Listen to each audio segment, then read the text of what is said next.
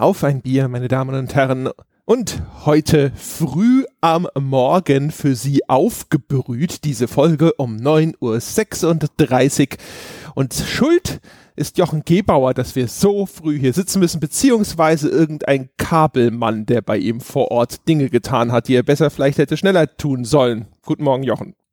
Guten Morgen, André. Und es ist weniger der Kabelmann, der spielt da auch noch eine kleine Rolle mit. Ich lasse mir hier gerade oder wir lassen uns hier im Haus ein paar Kabel neu verlegen. Unter anderem bekomme ich jetzt einen Fernsehanschluss in meinem Wohn- und Arbeitszimmer und einen LAN-Anschluss, was ja nicht ganz verkehrt ist. Ich muss die ganze Zeit hier mit WLAN operieren. Und bei der Gelegenheit, bei dem Kabel verlegen, wir haben jetzt auch eine Satellitenschüssel auf dem Dach, das ist schon eine längere Geschichte. Da kamen irgendwie die Handwerker in der Zwischenzeit fünfmal, um das irgendwie alles einzurichten und die Kabel zu verlegen. Und dann mussten sie irgendwann eine Steckdose setzen auf dem Hausspeicher, der hier bei mir nebenan ist, weil da nämlich jetzt die Satellitenschüssel draufsteht, also auf dem Dach dort, und haben dann festgestellt, dass dieser Hausspeicher offensichtlich mit Phantomstrom funktioniert, weil eine Lampe dort drin brennt. Wir haben allerdings im ganzen Haus nicht die Sicherung dafür gefunden. Okay.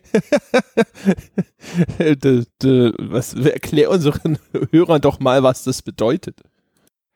Ähm, das bedeutet, also letztlich hat es bedeutet, dass es etwas schwierig war, eine Steckdose für die Handwerker dort zu setzen, wenn sie nicht die Sicherung, wenn man die Sicherung nicht rausmachen kann, wir haben dann die kompletten Sicherungen im ganzen Haus, irgendwie über 50 Sicherungen, ist ja ein relativ altes Haus mit mehreren Anbauten im Laufe der Jahre und mit, mit einer alten Metzgerei, die auch noch über Starkstrom läuft.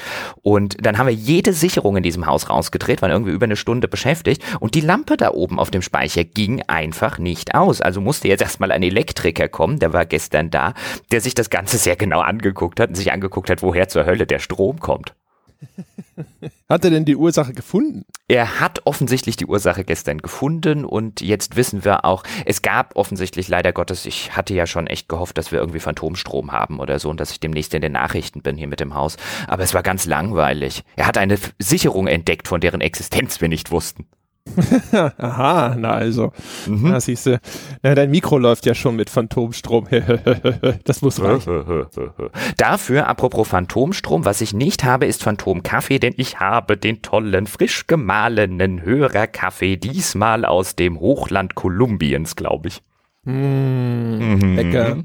Ich habe so. irgendeine ranzige, normale Chibo-Mische an Kaffee lieblos zusammengeklatscht, Hauptsache viel und dann ein bisschen Vanillemilch reingekippt. oh, da will ich gleich wieder zurück ins Bett. ja, das ist ähnlich. Das, ist das, das, nährt meine Theorie, dass diese ganze Kabeltechnik-Geschichte eh frei erfunden ist. Wolltest einfach nochmal, hast halt eine, eine Woche gearbeitet, hast dir gedacht, so, ah, das ist doch nichts für mich und anstatt den Anstand zu haben, wenigstens eine Tube Zahnpasta zu fressen, um eine Magenverstimmung zu simulieren, hast du dir irgend so eine Kabelgeschichte einfallen lassen. Du glaubst also allen Ernstes, dass ich freiwillig um 9.36 Uhr podcast. Ja gut, okay. Das ist, das ist wirklich ein gutes Argument. ja, da, da, geht deine ganze schöne Theorie den Bach runter. Die Tragödie der Wissenschaft, das Erschlagen einer schönen Theorie durch eine schnöde Tatsache. ja, in der Tat. Herrlich. Das ist wahrscheinlich zum ersten Mal in über 122 Folgen, dass ich hier automatisch die Waffen strecke und sage, ja, das überzeugt mich. Ist einfach, ist einfach zu evident, oder? Ja, das habe ich nichts entgegenzusetzen. Okay, dann äh, führen Sie uns doch mal zum Thema der heutigen Episode. Ja, äh, eigentlich führe ich ja eigentlich nur dich zur, zur, zur, zum Einleiten dieses Themas. Äh, du hast ja anscheinend mal wieder in deiner Freizeit mit irgendwelchen Freunden im Discord herumfrohlockt und dem Vernehmen nach und so wie ich das bruchstückhaft auf, aus eurer zerfaserten Diskussion entnehmen konnte, habt ihr darüber diskutiert ob wir tatsächlich mehr schlechte Spiele brauchen könnten, weil es einfach so viele gleichmäßig gute Spiele gibt, dass äh, in uns inzwischen das alles wie ein Brei vorkommt und obwohl sie eigentlich ganz gut sind, das niemanden mehr so richtig in Begeisterung versetzt. Ist das in etwa das, worum es gehen soll?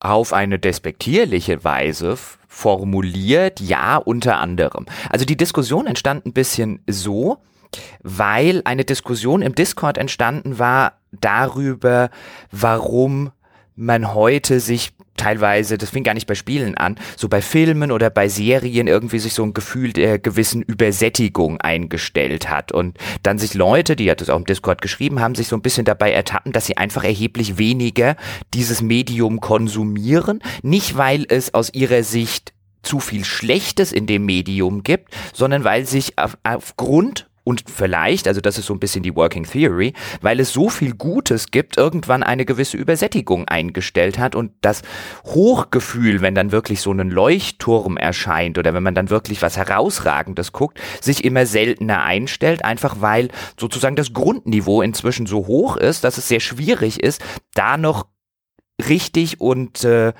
nennenswert hervorzustechen. Und dann dachte ich mir, weil ich da auch schon mal so ein bisschen drüber nachgedacht habe, im Spielebereich immer mal wieder, da dachte ich mir, als ich die Diskussion verfolgt habe, ich finde das eigentlich eine ganz interessante Theorie. Jetzt frage ich doch oder stell doch einfach mal die Frage in den Raum, brauchen wir mehr schlechte Spiele, damit wir die guten wieder richtig wertschätzen können?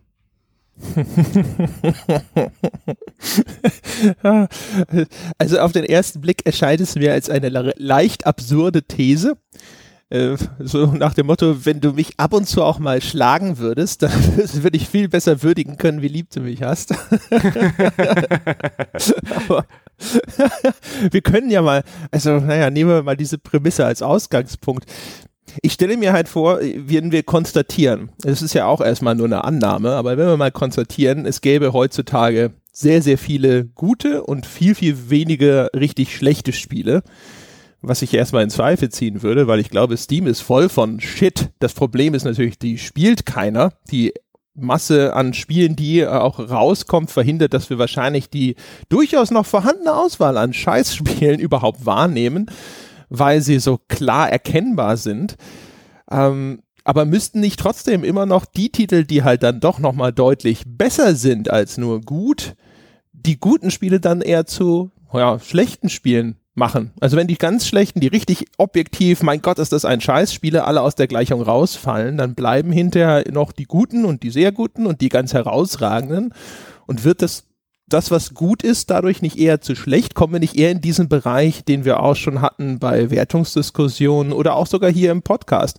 Es haben ja viele Leute gesagt, so, boah, ey, ich glaube, es war, was war's, Watch Dogs? Habe ich, glaube ich, 42 gesagt auf der grünen Wiese, wo ja auch alle gesagt haben, oh, viel zu hart. Was ich auch da schon angemerkt hatte, ist halt, ja gut, aber für mich persönlich auch wenn es sicher objektiv ein, ein, handwerklich sehr gut gemachtes Spiel ist, aber es war halt ein Riesenbruch zwischen Erzählung und Spielhandlung und es war irgendwie nichts Neues für mich drin und deswegen hat es mich gelangweilt und deswegen war es halt schlecht.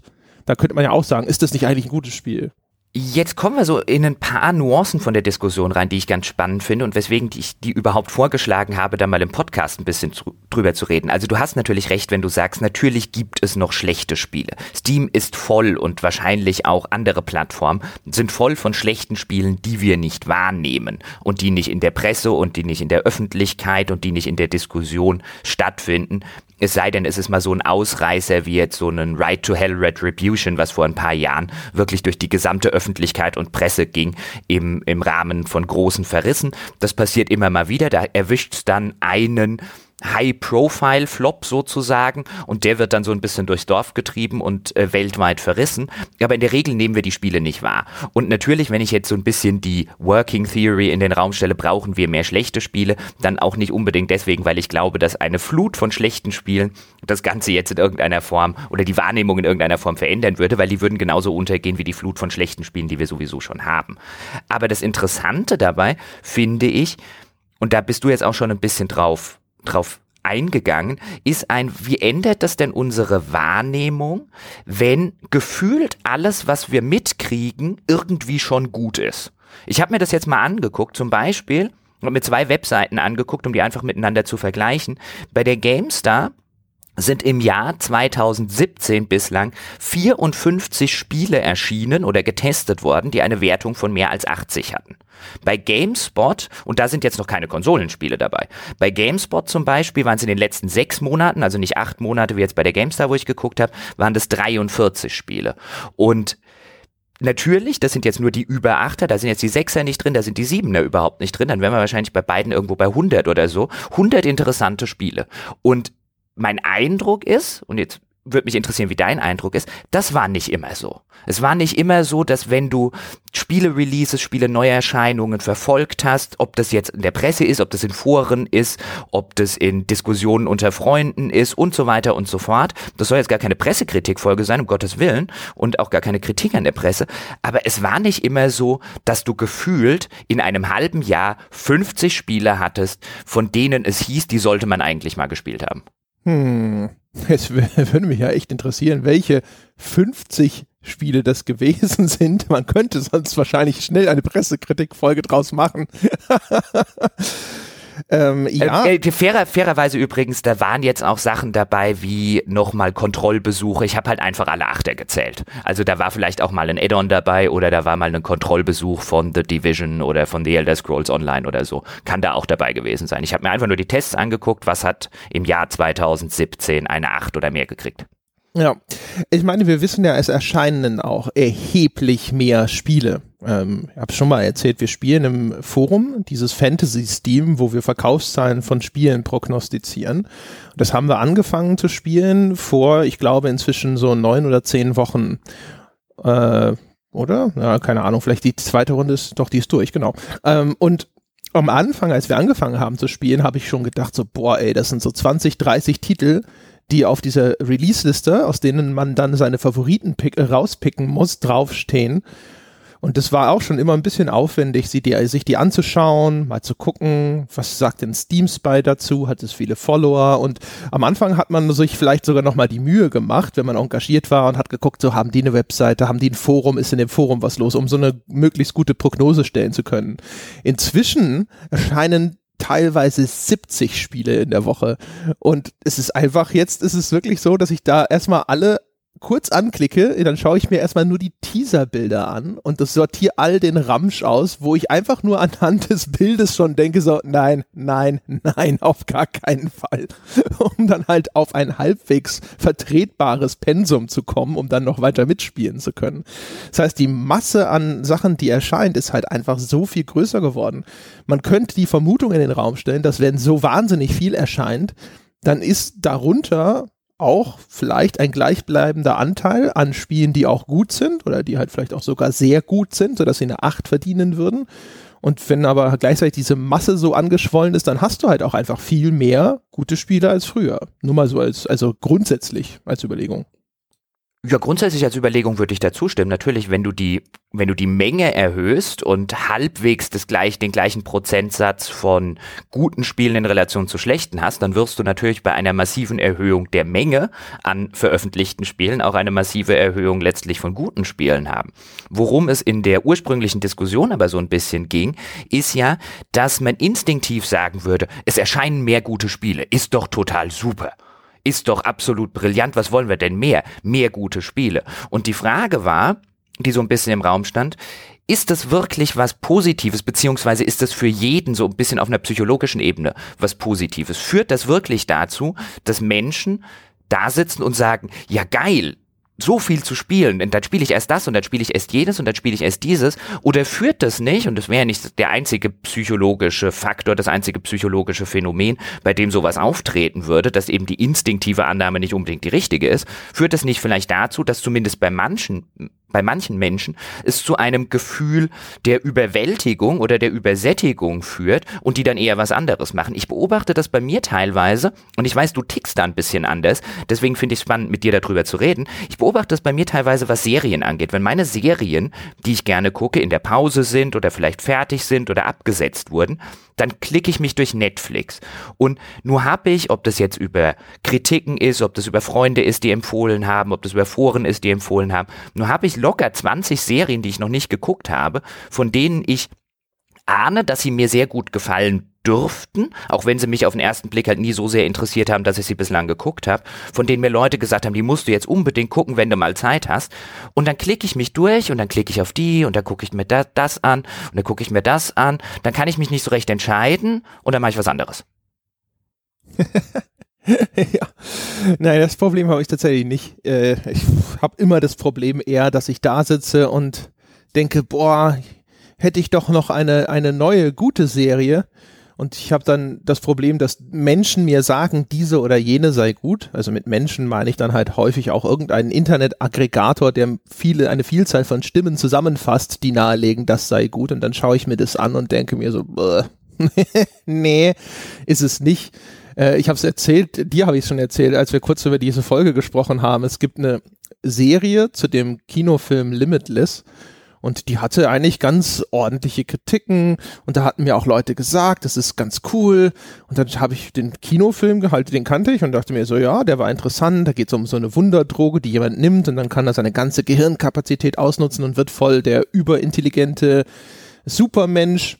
Und äh, in dem Film geht es aber halt eher darum, diese Droge hat Nebenwirkungen und ist es das wert, wenn, also ist es dir quasi wert, möglicherweise deinen eigenen Tod in Kauf zu nehmen, wenn du dafür aber die, die Tage, die dir bleiben, als eine viel, viel bessere Version deiner selbst verbringen kannst und was passiert mit der Gesellschaft, wenn es so eine Droge gibt. Und die Serie macht daraus sowas wie The Mentalist, wo halt der Typ, der diese Droge nimmt, jetzt auf einmal ein FBI-Berater wird und ihnen hilft, Fälle zu lösen. Und das war eine so bodenlose Enttäuschung und ich fühlte mich so verraten von den Menschen, die dachten, das sei gut, weil das für mich ist es so ausgelatscht gewesen. und der Hauptdarsteller ist lange nicht so charismatisch wie der Typ aus The Mentalist, was mir auch schon nach eins, einer Staffel wahrscheinlich, also ab der zweiten oder so auf den Sack gegangen ist, vielleicht sogar schon während der ersten. Und ähm, das ist mein Kernproblem bei sowas. Die Frage ist vielleicht eher so ein bisschen auch wieder, laufen wir, ist es ein, ein, ein Problem der Anpassung an neue Gegebenheiten? Sowohl auf Seiten jetzt der Presse als auch auf Seiten der Menschen, was das Verständnis von einem guten Spiel angeht. Also früher, also gerade mit Blick auf die Presse, die Beurteilung von Spielen kommt ja eigentlich aus einer Stiftung Warentest Produktbeurteilungsecke, wo es darum ging zu sagen, dieses Spiel hat folgende sehr klar benennbare und eigentlich auch zu einem gewissen Grad objektivierbare Fehler. Also es stottern die Frames oder es stürzt ab oder es ist technisch zurückgeblieben und so weiter. Und früher gab es eine sehr große Spanne zwischen den Computerspielen, alleine schon was ihre technische Umsetzung anging, so dass man das sehr gut bewerten konnte und beurteilen konnte und auch einigermaßen allgemeingültig einschätzen konnte. Und ähm, es gab auch ein viel höheres Risiko, da ins Klo zu greifen, wenn man als unbedarfter Mensch einfach mal so in einem Kaufhaus stand und dann ins Regal gegriffen hat, weil einen das Packungsdesign angesprochen hat. Und heutzutage als halbwegs gut informierter Mensch und wenn man sich an die großen Releases hält, dann ist die Wahrscheinlichkeit, dass man derart ins Klo greift, ist halt inzwischen sehr gering geworden im Vergleich zu früher. Und dementsprechend hast du jetzt halt diesen Kosmos, wo aber ein gutes Spiel nicht mehr das bedeutet, was es früher mal bedeutet hat, weil inzwischen hast du viel gespielt. Das Medium hat auch nicht mehr so viele Innovationen zu bieten, einfach weil einfach schon sehr viel ausprobiert wurde, weil schon sehr viel auch ausdefiniert ist und es bestimmte Standards gibt, an die, die sich auch viele halten, was die Spiele ein bisschen ähnlicher macht untereinander.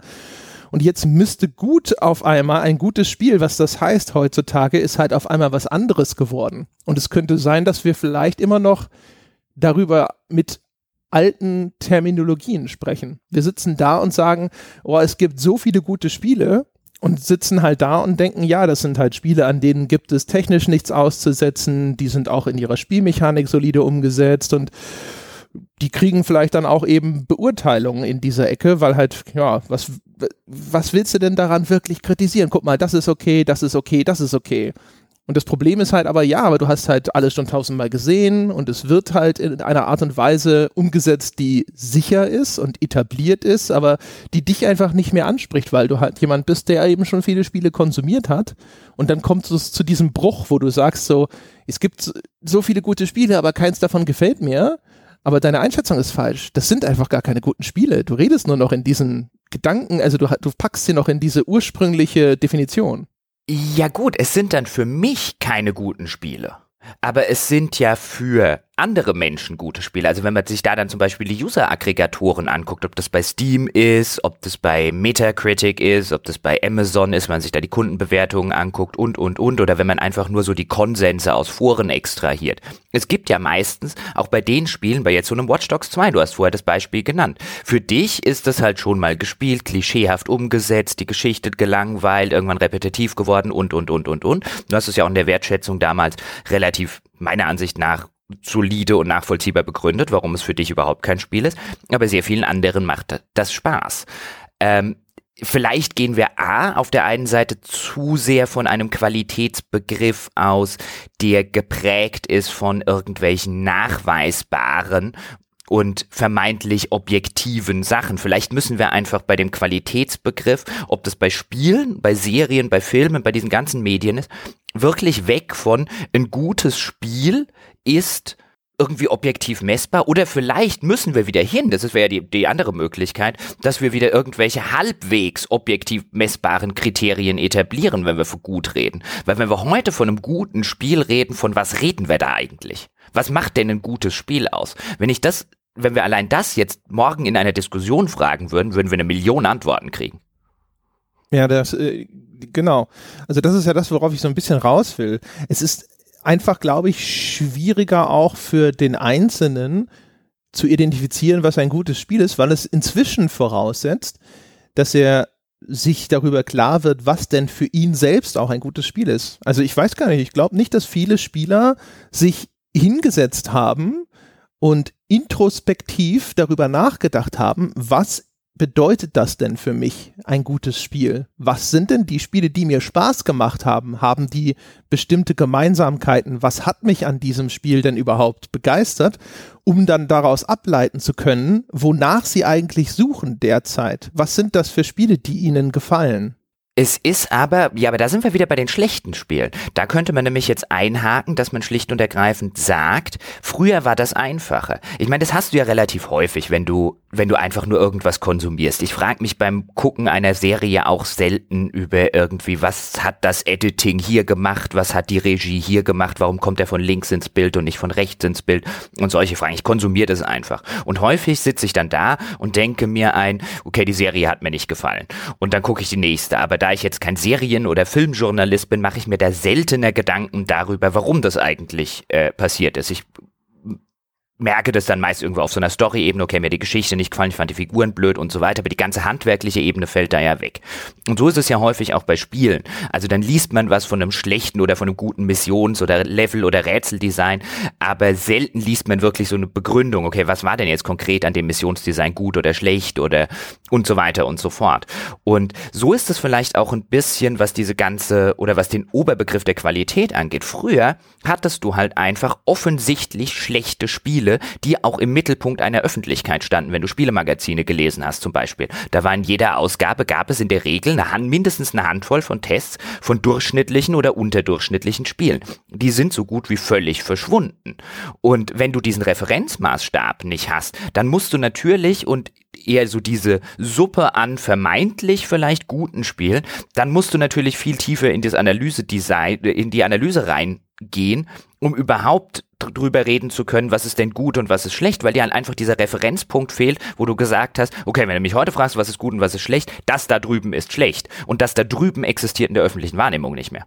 Ja, das ist ein ganz interessanter Gedanke. Also nur mal, um, zu schauen, ob ich ihn richtig verstehe, aber im Grunde genommen ist es dann eine, eine Bildungsproblematik. Also früher haben die Spielemagazine auch selber viel klarer benennen können, weswegen sie ein Spiel als schlecht oder als gut kategorisieren und wir haben dafür auch Kriterien anführen können, die für alle relativ leicht nachvollziehbar waren. Und heutzutage, weil es auch sehr viel schwieriger geworden ist, das wirklich genau zu analysieren, fällt sehr häufig eine konkrete Begründung weg und äh, oder sie wird vielleicht geführt, aber vielleicht nicht in einer Art und Weise, die für den Nutzer, also für den Leser oder den Hörer oder den Nutzer, ja, genau, Zuschauer, dass na, in einer Art und Weise nachvollziehbar ist, dass er sie danach auch in einem Transfer auf andere Dinge anwenden kann. Und äh, er deswegen sozusagen jetzt selber ein bisschen da sitzt und wieder keine Worte hat. Und dann sitzt er mit seinem dubiosen Gefühl da, dass dieses Spiel, das ja offensichtlich gut ist, weil alle um ihn herum vielleicht sagen, es sei gut, er selber aber gar nicht als gut empfindet und nicht so richtig erklären kann, woran das liegt. Und wenn jetzt die Presse vielleicht verständlicher oder besser oder gründlicher wäre in der Erklärung dessen, was an den Spielen auszusetzen ist, dann wäre er, weil er sowas liest, halt auch automatisch besser vorgebildet, um selber zu artikulieren, was ihn an einem Spiel stört. Ist es das ungefähr? Das ist ein Teil davon, wobei man da, glaube ich, vorsichtig sein muss, dass man da nicht zu sehr von oben herab ähm, so ein bisschen über einen Kamm schert und sagt, die Spieler sind, äh, haben da irgendwie eine Bildungslücke. Deswegen habe ich vorher auch äh, explizit dieses Beispiel bei mir mit Serien und so weiter genannt, damit hier nicht irgendwie der Eindruck entsteht, ähm, man würde irgendwie von oben herab äh, äh, irgendwo aus dem Elfenbeinturm und die Spieler sind alle zu dämlich. Darum geht's, darum geht's letztlich nicht. Ich meine, das, was du gerade gesagt hast, ist ein Teil davon. Es ist aber auch ein, ich meine, wenn du diese objektivierbaren Maßstäbe, die es früher einfach mal gab, was weiß ich, das Spiel ist auf der Hälfte der PCs nicht gelaufen, die Steuerung war wirklich nachweislicher Mist, es ist dauernd abgeraucht. Diese Sachen, die früher sehr gut dafür dienen konnten oder es hat halt potthässlich ausgesehen und, und, und. Die Sachen, die früher gut objektivierbar dafür dienen konnten, die Spreu vom Weizen zu trennen und Qualität von Nichtqualität, wenn die weggefallen sind, was tritt denn dann an ihre Stelle? Im Moment tritt an ihre Stelle Geschmack das Spiel gefällt mir gut, also hat es eine 80 oder eine 90 verdient. Und wer die 80 oder die 90 nicht gibt, weil ich habe doch Spaß dran, mir hat es doch super gefallen, ähm, den beachte ich jetzt erstmal mit und bedenke ihn erstmal mit einer gehörigen Portion Skepsis oder sogar Hate irgendwo im Internet. Was kommt der Kritiker auf die Idee? Bei Filmen beobachtet man das ja ganz genauso. Hey, ich fand den Film super, der fand den scheiße, der kann keine Ahnung von Filmen haben. Das ist jetzt so ein bisschen an diese Stelle getreten, weil eben niemand ich meine, ich würde mich jetzt auch schwer tun, mich hinzustellen, zu sagen, ich lege jetzt mal irgendwie zehn Kriterien fest, was ein gutes Spiel ausmacht. Ja, natürlich, man kann dann sagen, bei einem Shooter vielleicht das Leveldesign und bei einem Rollenspiel das Questdesign. Aber auch da sitzt man dann sehr schnell da, dann haben wir jetzt irgendwelche Oberbegriffe genannt, aber was bedeutet das denn? Was ist das denn konkret?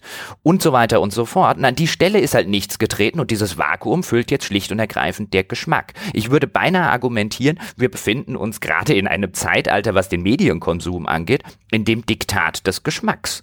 Jeder wir übrigens eingeschlossen. Äh, unsere Wertschätzung funktioniert so ähnlich. Jeder, wir versuchen es nur, wo es geht, sehr konkret zu begründen und sehr nachvollziehbar zu begründen in diesem Format, in einer Forendiskussion, in irgendeinem Chat bei Social Media, bei Facebook und Co. Da läuft es natürlich auch äh, abhängig vom Kommunikationskanal ein bisschen anders. Da schreibt natürlich keiner irgendwie äh, 3000 äh, Zeichen zum Thema, warum hat ihm das Spiel gefallen oder nicht. Aber der Geschmack diktiert letztlich, was wir irgendwie erwarten, wie das Spiel oder der Film oder das Buch oder die Serie wahrgenommen wird. Wenn sie uns gut gefällt, sitzen wir im ersten Schritt da und denken, wenn jetzt jemand anders sagt, das ist der größte Scheiß, kommt als allererstes mal dieses, der kann doch keine Ahnung haben. ja, das ist wahr. oh Gott, was ich an, auf Facebook an Diskussionen gesehen habe, als dieser neue Christopher Nolan-Film rauskam. Da treffen dann äh, die Fronten der Christopher Nolan-Gutfinder und die Christopher Nolan ist overrated-Fraktion äh, aufeinander und es kommt zu blutigen Scharmützeln. Apropos Christopher Nolan, es gab damals als The Dark Knight Rises, den ich übrigens einen der schlechtesten Filme der letzten Jahre, äh, für einen der schlechtesten Filme der letzten Jahre halte, den ich gesehen habe. Andere Christopher Nolan-Filme mag ich sehr, sehr gerne, deswegen ich finde mich da auf keiner Seite in irgendeiner Form wieder. Aber da fand ich halt interessant, dass ich den Film genauso mies fand wie der Kritiker damals. Ich weiß nicht mehr, wer es war. Da kam ein Review zu The Dark Knight Rises und er fand ihn ungefähr genauso mies, wie ich ihn letztlich gefunden habe. Und das kam, bevor der Film rauskam. Und was auf dieser Seite, ich weiß leider echt nicht mehr, wie der hieß, was auf dieser Seite los war, der hat dann bis hin zu Morddrohungen von Christopher Nolan-Fans. Also das war, der Film konnte unter gar keinen Umständen so schlecht sein, wie ihn der Kritiker geschrieben hat, weil es war ja ein Christopher Nolan und der letzte Batman, also der letzte Batman-Film der Trilogie und, und, und, und, und. Das war, da war Mord und Totschlag. Ist das auch ein Ausdruck einer Gesellschaft auf der Suche nach festen Werten? Christopher Nolan ist identifizierbar gut. Wenn ich Christopher Nolan Filme schaue, schaue ich gute Filme. Äh, er hat noch den Vorteil, dass er so sich dieses Cachet erarbeitet hat, dass er sage ich mal, intellektuelle Blockbuster macht. Das heißt, man darf sich auch ein bisschen schlauer fühlen als der Rest, wenn man Christopher Nolan-Film-Fan ist und jetzt will einem das einer auf einmal wegnehmen. Diesen festen Nordstern am Himmel. Und wie soll ich denn bitte schön navigieren, wenn du das tust?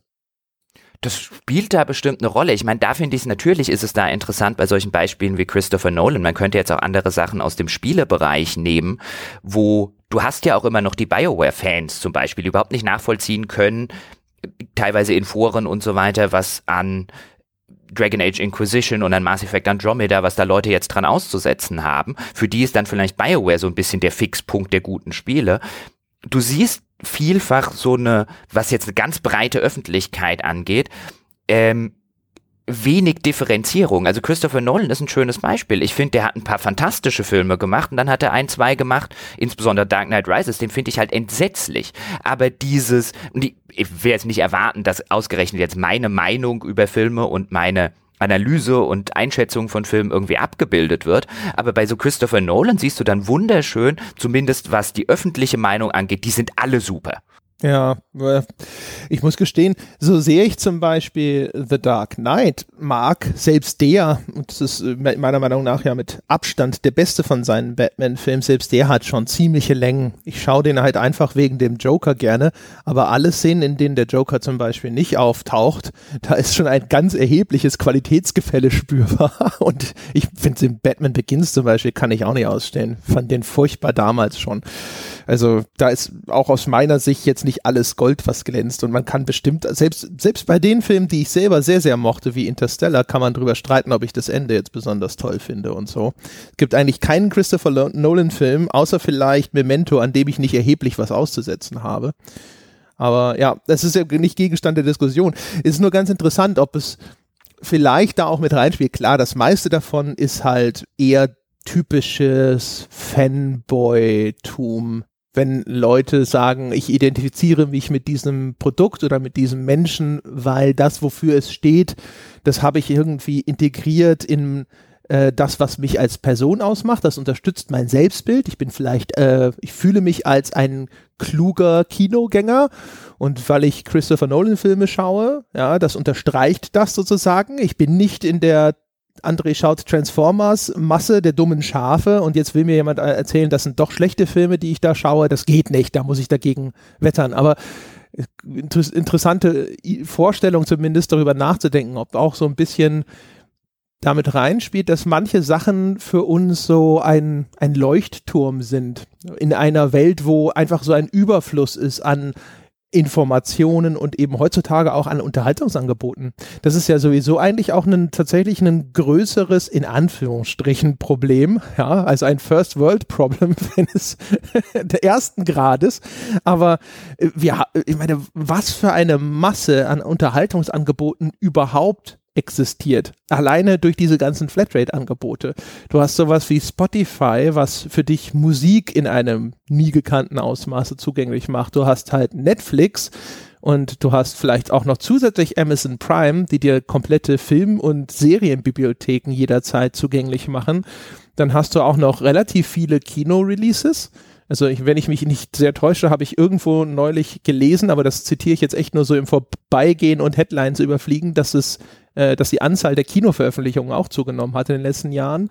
Und dann hast du halt auch noch diese Masse an Computerspielen. Also wenn du so jemand bist, der so sag ich mal, unbefassend popkulturell interessiert ist und halt jedes Unterhaltungsmedium nutzt, hat, dann stehst du ja auch einfach bis zum Hals in Angeboten, die um deine Aufmerksamkeit wetteifern.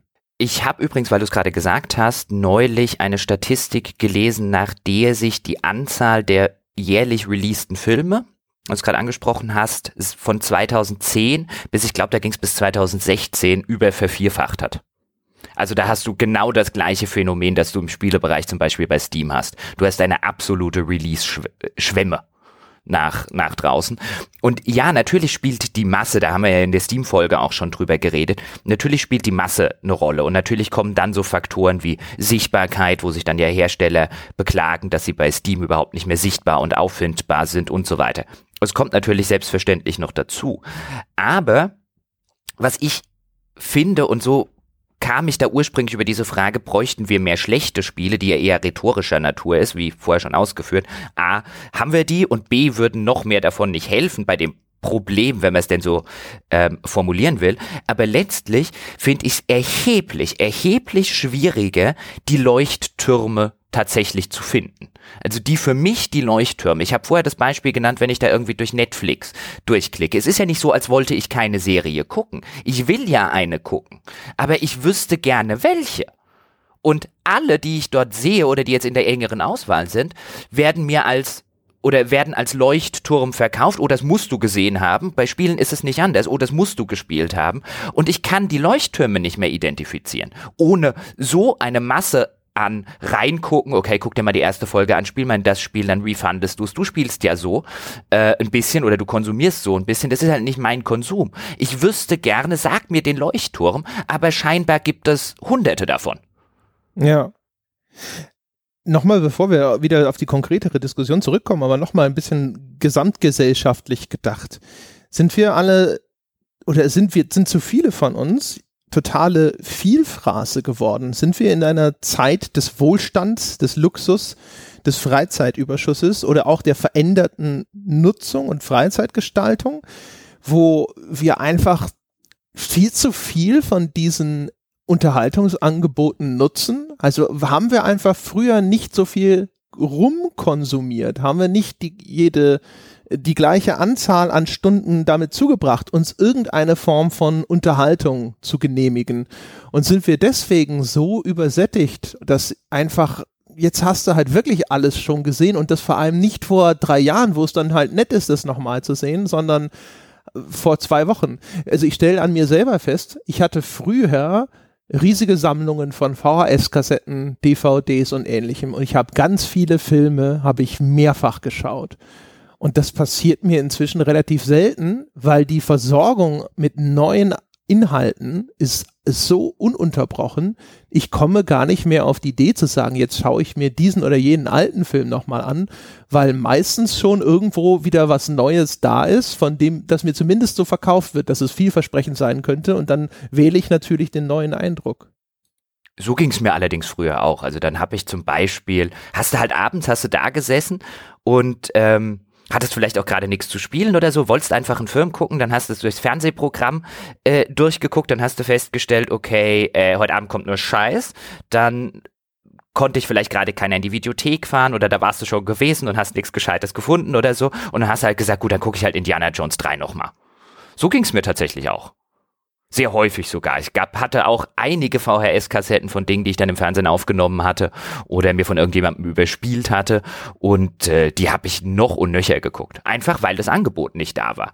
Klar, also ich meine, wenn wir auf die Sache die du jetzt angesprochen hast, ein bisschen eingehen, das ist ja aber auch nichts Neues. Also ich meine, wenn du ein, ein gewisser Mangel sorgt ja immer dafür, dass du das Ende des Mangels oder die Ausnahme aus dem Mangel ähm, erheblich mehr wertschätzt. Wenn du natürlich weißt du, wenn, früher hattest du den Fall, im Fernsehen kam häufig nur irgendwelcher Mist und da war halt der gute Film aus der Videothek, der war halt Halleluja und der hatte auch keine Werbeunterbrechungen und, und, und, und, und. Und das ist ja aus einem Zustand des gefühlten Mangels entstanden. Und diesen Zustand des gefühlten Mangels, den gibt's heute halt einfach nicht mehr, sondern es gibt eher das Gegenteil, nämlich den Zustand von zu viel, dass du mit dem, mit dem Konsumieren hinterherkommst. Ja, genau. Vielleicht diskutieren wir natürlich jetzt auch so in einer anderen Sphäre. Wir wissen es zwar nicht genau, aber wir gehen ja davon aus, dass äh, auch die Mehrzahl unserer Hörer eher so ein bisschen älter ist. Und das sind Erinnerungen ja aus einer Zeit, also weißt du, in der Kindheit hast du halt sehr beschränkte finanzielle Mittel, die dann auch diesen Mangel hervorrufen. Jetzt sitzen wir alle da. Selbst wir verdienen inzwischen wieder ein bisschen Geld, ja. Und äh, äh, du kannst ja diese Entertainment-Angebote alle leisten, auch weil sie so viel günstiger geworden sind. Das kommt ja noch hinzu.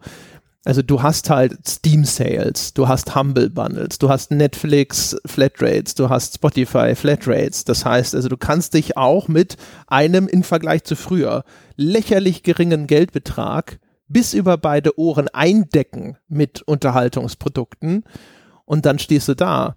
Ist es vielleicht ein Problem der Impulskontrolle eher? Brauchen wir nicht mehr schlechte Spiele, sondern brauchen wir mehr Selbstbeherrschung und zu sagen, nein, jetzt äh, spiele ich halt nicht dieses Spiel, das nur gut ist oder sowas, sondern ich spiele jetzt wirklich weniger. Ich darf nicht so viel konsumieren, weil das führt zu diesem Effekt, dass ich am Ende irgendwie gar keinen richtigen Spaß mehr an dem Zeug habe. Naja, es gibt ja diesen alten, etwas vorurteilsbelasteten Witz von der Frau, die vor ihrem Kleiderschrank steht und einen ganzen Kleiderschrank voll nichts anzuziehen hat. Und so ein bisschen fühle ich mich an diesen alten, eigentlich ziemlich schrecklichen Witz erinnert, wenn ich so in meine Steam Library reingucke. Ich meine, dieser, überhaupt dieser, dieses Konzept des Pile of Shame, das ist ja ein sehr modernes Konzept. Ich kann mich nicht dran erinnern, dass in den 90ern irgendjemand von seinem Pile of Shame geredet hätte.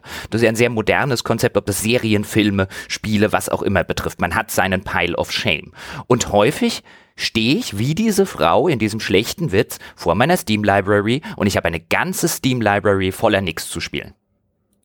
Da können wir ja gleich mal psychologisch erweitern, weil das ist ja ein, ein Zustand, der da beschrieben wird, in dem eine Fehleinschätzung vorliegt dessen, was dir tatsächlich Vergnügen bereitet. Denn was dir Vergnügen bereitet, ist dann ja eigentlich gar nicht mehr das Anziehen dieser Klamotten, oder das Spielen dieser Spiele, sondern das Kaufen von was Neuem. Das, äh, der Konsum das ist ja was Positives. Also das, das wissen wir inzwischen, dass das je nach Mensch unterschiedlich, aber dass etwas Neues sich zu kaufen, sich was zu gönnen, ja, wie das gerne mal formuliert wird, dass das so eine Belohnung für einen selbst ist und das ist positiv und deswegen macht das an sich Spaß. Spiele zu kaufen, der Akt des, des Einkaufens, des Auswählens auch, dieses Gefühl, jetzt kann ich mir was holen, oh, da ist diese ganze Auswahl, was nehme ich denn? Das ist alleine positiv.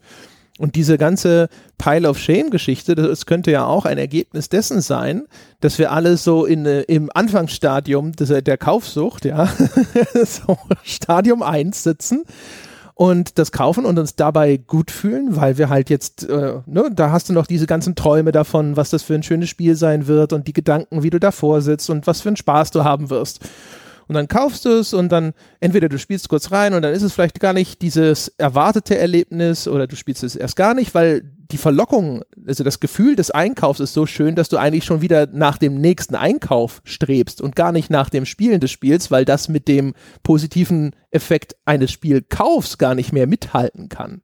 Das kommt bestimmt noch dazu, wobei ich jetzt, ist natürlich immer eine Sache, die Eigenwahrnehmung versus die Fremdwahrnehmung oder die Realität.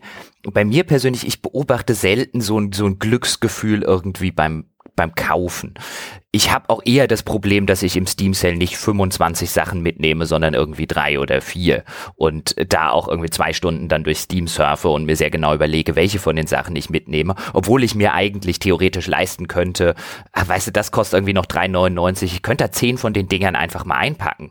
Aber dann hätte ich sie halt auf diesem Pile of Shame liegen, der eh schon im Laufe der Jahre einfach, selbst wenn ich nicht in so einen Kaufrausch verfalle, der eh schon groß genug ist. Und ich finde allein dieses Konzept des Pile of Shames, wenn wir schon psychologisch an die Sache rangehen. Ich meine, erstens die Begrifflichkeit, die Scham, die dort angesprochen wird. Der Spieler schämt sich. Und er schämt sich ja interessanterweise nicht dafür, dass er einen Haufen Geld für Spieler ausgegeben hat, die er nicht spielt. Er schämt sich ja dafür, dass er sie nicht gespielt hat. Und zwar nicht im Sinne von, ich habe doch Geld dafür ausgegeben, sondern im Sinne von, ich müsste die eigentlich gespielt haben, um mitreden zu können, vielleicht. Oder um die guten Spiele alle mal gespielt zu haben. Bei der, bei der Scham geht es ja wirklich nicht darum, für irgendwas, was man gar nicht konsumiert, Geld auszugeben, was ja eigentlich ein sehr irrationales Verhalten ist, sondern dass man mit dem Spielen nicht hinterherkommt.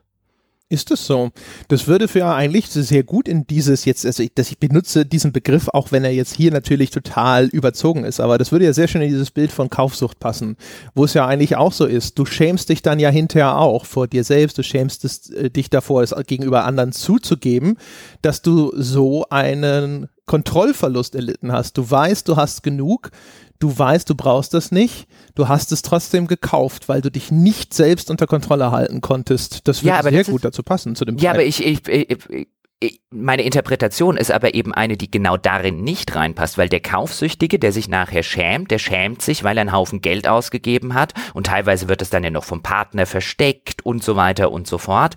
Und irgendwann findet dann vielleicht der, der Ehepartner oder der Freund oder die Freundin, die finden dann halt raus, wo ist denn unser ganzes Geld hin und äh, dann stellt man das irgendwie fest. Das ist, passiert dann ja bei der Kaufsucht. Meine Interpretation wäre, dass genau das nicht passiert. Die, die die Scham entsteht nicht da eben nicht dadurch, dass man so viel Geld ausgegeben hat oder auf den Kopf gehauen hat, dass man sich vielleicht eigentlich auch hätte gar nicht leisten können für Spiele, die man nachher nicht spielt, sondern die Scham besteht ganz im Gegenteil dadurch, dass man nicht dazu kommt, die alle zu spielen. Das finde ich ja das Interessante an diesem modernen Konzept des Medien Pile of Shame. Das ist ja eben nicht, ich habe jetzt irgendwie hunderte von Euro für Spielen ausgegeben, die ich nicht gespielt habe, weil ich kaufsüchtig bin, sondern ich habe hunderte von Euro für Spiele ausgegeben, die ich alle gerne spielen würde, aber ich komme nicht dazu. Das würde ich halt gerade auch mit Blick auf die Begrifflichkeit, würde ich halt die Frage stellen, ist es die richtige Interpretation? Ich kann mir gut vorstellen, dass dieses Pile of Shame weil als Begriff auch sich so rausgebildet hat, weil es genau das auch abbildet. Dieses Gefühl von, und das ist ja auch mein Eindruck, wenn häufig über diesen Pile of Shame gesprochen wird, dass Leute da sitzen und sagen, ah, da bin ich wieder schwach geworden. Ich konnte mich nicht zusammenreißen. Ich habe schon wieder dem Kaufimpuls nicht widerstanden, dass das auch daher kommt. Da gibt es wahrscheinlich unterschiedliche Interpretationen, die sich wahrscheinlich auch nicht gegenseitig ausschließen. Eventuell treffen wir uns einfach irgendwo in der Mitte. Es gibt die Fälle und es gibt die Fälle. Bestimmt. Es würde natürlich auch gut dazu passen, dass diese Debatte dann tatsächlich auch einfach trivialisiert wird, in der Hinsicht, dass man sagt, ähm, ah, da, da, nee, nee, es geht nur darum, dass ich all diese tollen Spiele habe, aber ich habe gar keine Zeit, sie zu spielen, was dann eigentlich davon ablenkt, was, äh, was vielleicht eher beschämend ist, dass man eben sagt, so, ich muss mir selber eine leichte Impulskontrollstörung äh, attestieren, wenn es um Steam Sales geht. Ich weiß, dass das äh, ein Vermarktungstrick ist, auf den bin ich schon hundertmal reingefallen und ich hatte mir vorgenommen, dass ich nicht mehr drauf reinfalle, aber die, die Sucht, der, der, der Zwang ist zu stark. Dann würde das aber in der Konsequenz ja bedeuten, dass so wie du jetzt argumentiert hast, dass wir an einem gesellschaftlichen Impulskontrolldefekt leiden durch ein jederzeit verfügbares Überangebot, das auch noch irgendwo gerne mal mit irgendwelchen Sales unterstützt wird. Ja, wir reden ja immer von dieser Konsumgesellschaft, meinen damit in der Regel was ganz anderes, aber auch da, wenn wir den Begriff jetzt mal so ein bisschen als einfach nur äh, heranziehen, wir leben alle, also nicht alle, einige von den Leuten, die uns hören, das wissen wir, die leben nicht im Wohlstand. Aber ich glaube, der, der überwiegende Anteil lebt vergleichsweise, im, gerade so im weltweiten Vergleich, doch in einer durchaus sehr, sehr bequemen Position. Und dann äh, sind solche Sachen, also auch da haben wir das gleiche Problem, das, über das wir vorhin bei Spielen diskutiert haben. Wenn's, wenn dein Alltag, wenn die Normalität ein Zustand des allgemeinen, durchaus, sage ich mal, Wohlergehens ist und du aber trotzdem nach Erlebnissen trachtest, die nochmal was Besonderes sind, die das irgendwie dich nochmal auf einen anderen emotionalen Level heben. Und äh, du vielleicht aus früheren Zeiten gelernt hast, dass sowas wie Dinge sich kaufen zu können, sich leisten zu können, diesen Effekt hat, dann äh, ist das natürlich was, was dich ein bisschen anfällig dafür macht, ihr, dir, ja, dir dieses Wohlbefinden, dieses gesteigerte Wohlbefinden zu verschaffen, indem du dir irgendwas kaufst. Und das, wir haben um, um uns herum quasi alle Industrien, die daran arbeiten, dir genau dieses Gefühl zu vermitteln. Aber dann noch mal ketzerisch gefragt, brauchen wir dann nicht eigentlich schlechtere Spiele? Nicht im, wie gesagt, nochmal, nicht im Sinne von einem, wenn jetzt morgen 5000 schlechte Spiele erscheinen, wird es daran nichts ändern. Aber ist es nicht, sondern sinnbildlich dafür müssen wir dann nicht oder sollten wir dann nicht versuchen, wieder ein Gefühl des Mangels herzustellen, ein kleines Gefühl des Mangels, so dass wir wieder wertschätzen können und erstens, was Qualität auszeichnet und was ein qualitativ hochwertiges Erlebnis auszeichnet, dass es nicht zum Alltag wird, dass es nicht zur Normalität wird. Und B, dass es auch nicht dazu führt, dass man eben gerne mal die Impulskontrolle verliert und wie wild links und rechts Sachen einkauft, weil die sind ja alle gut. Ich meine, da, das, das spielt da ja eine, eine sehr tragende Rolle. Die Leute kaufen ja auch in den Steam Sales und auf ihren Pile of Shames liegen ja selten der Rotz von Steam. Da liegen ja die ganzen guten Spiele.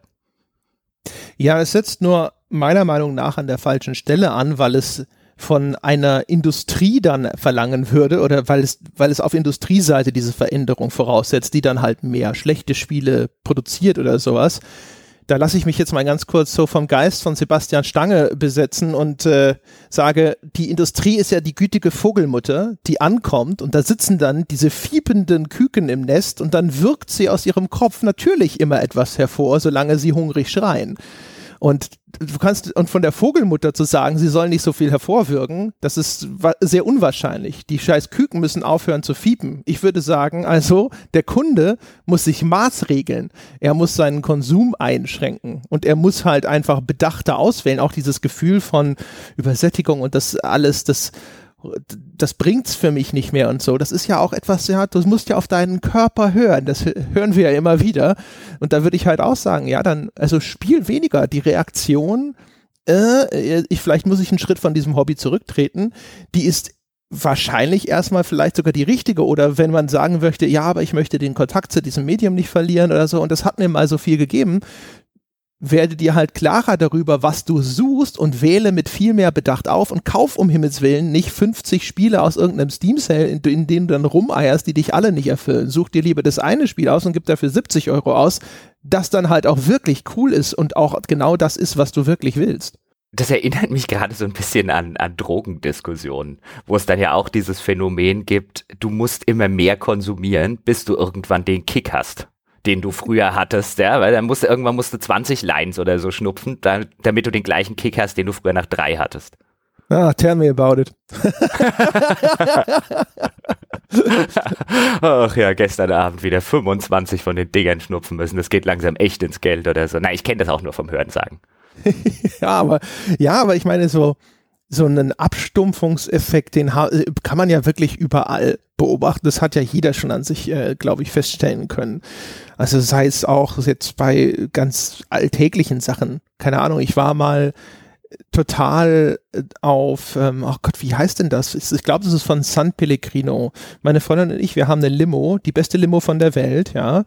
Ähm, die ist, glaube ich, von San Pellegrino die Zitronenlimonade. Und die ist halt sehr, sehr sauer und ein bisschen bitter und die finden wir beide total toll. Und die haben wir uns eine Zeit lang, einen Sommer lang, haben uns die halt jeden Mittag immer gekauft.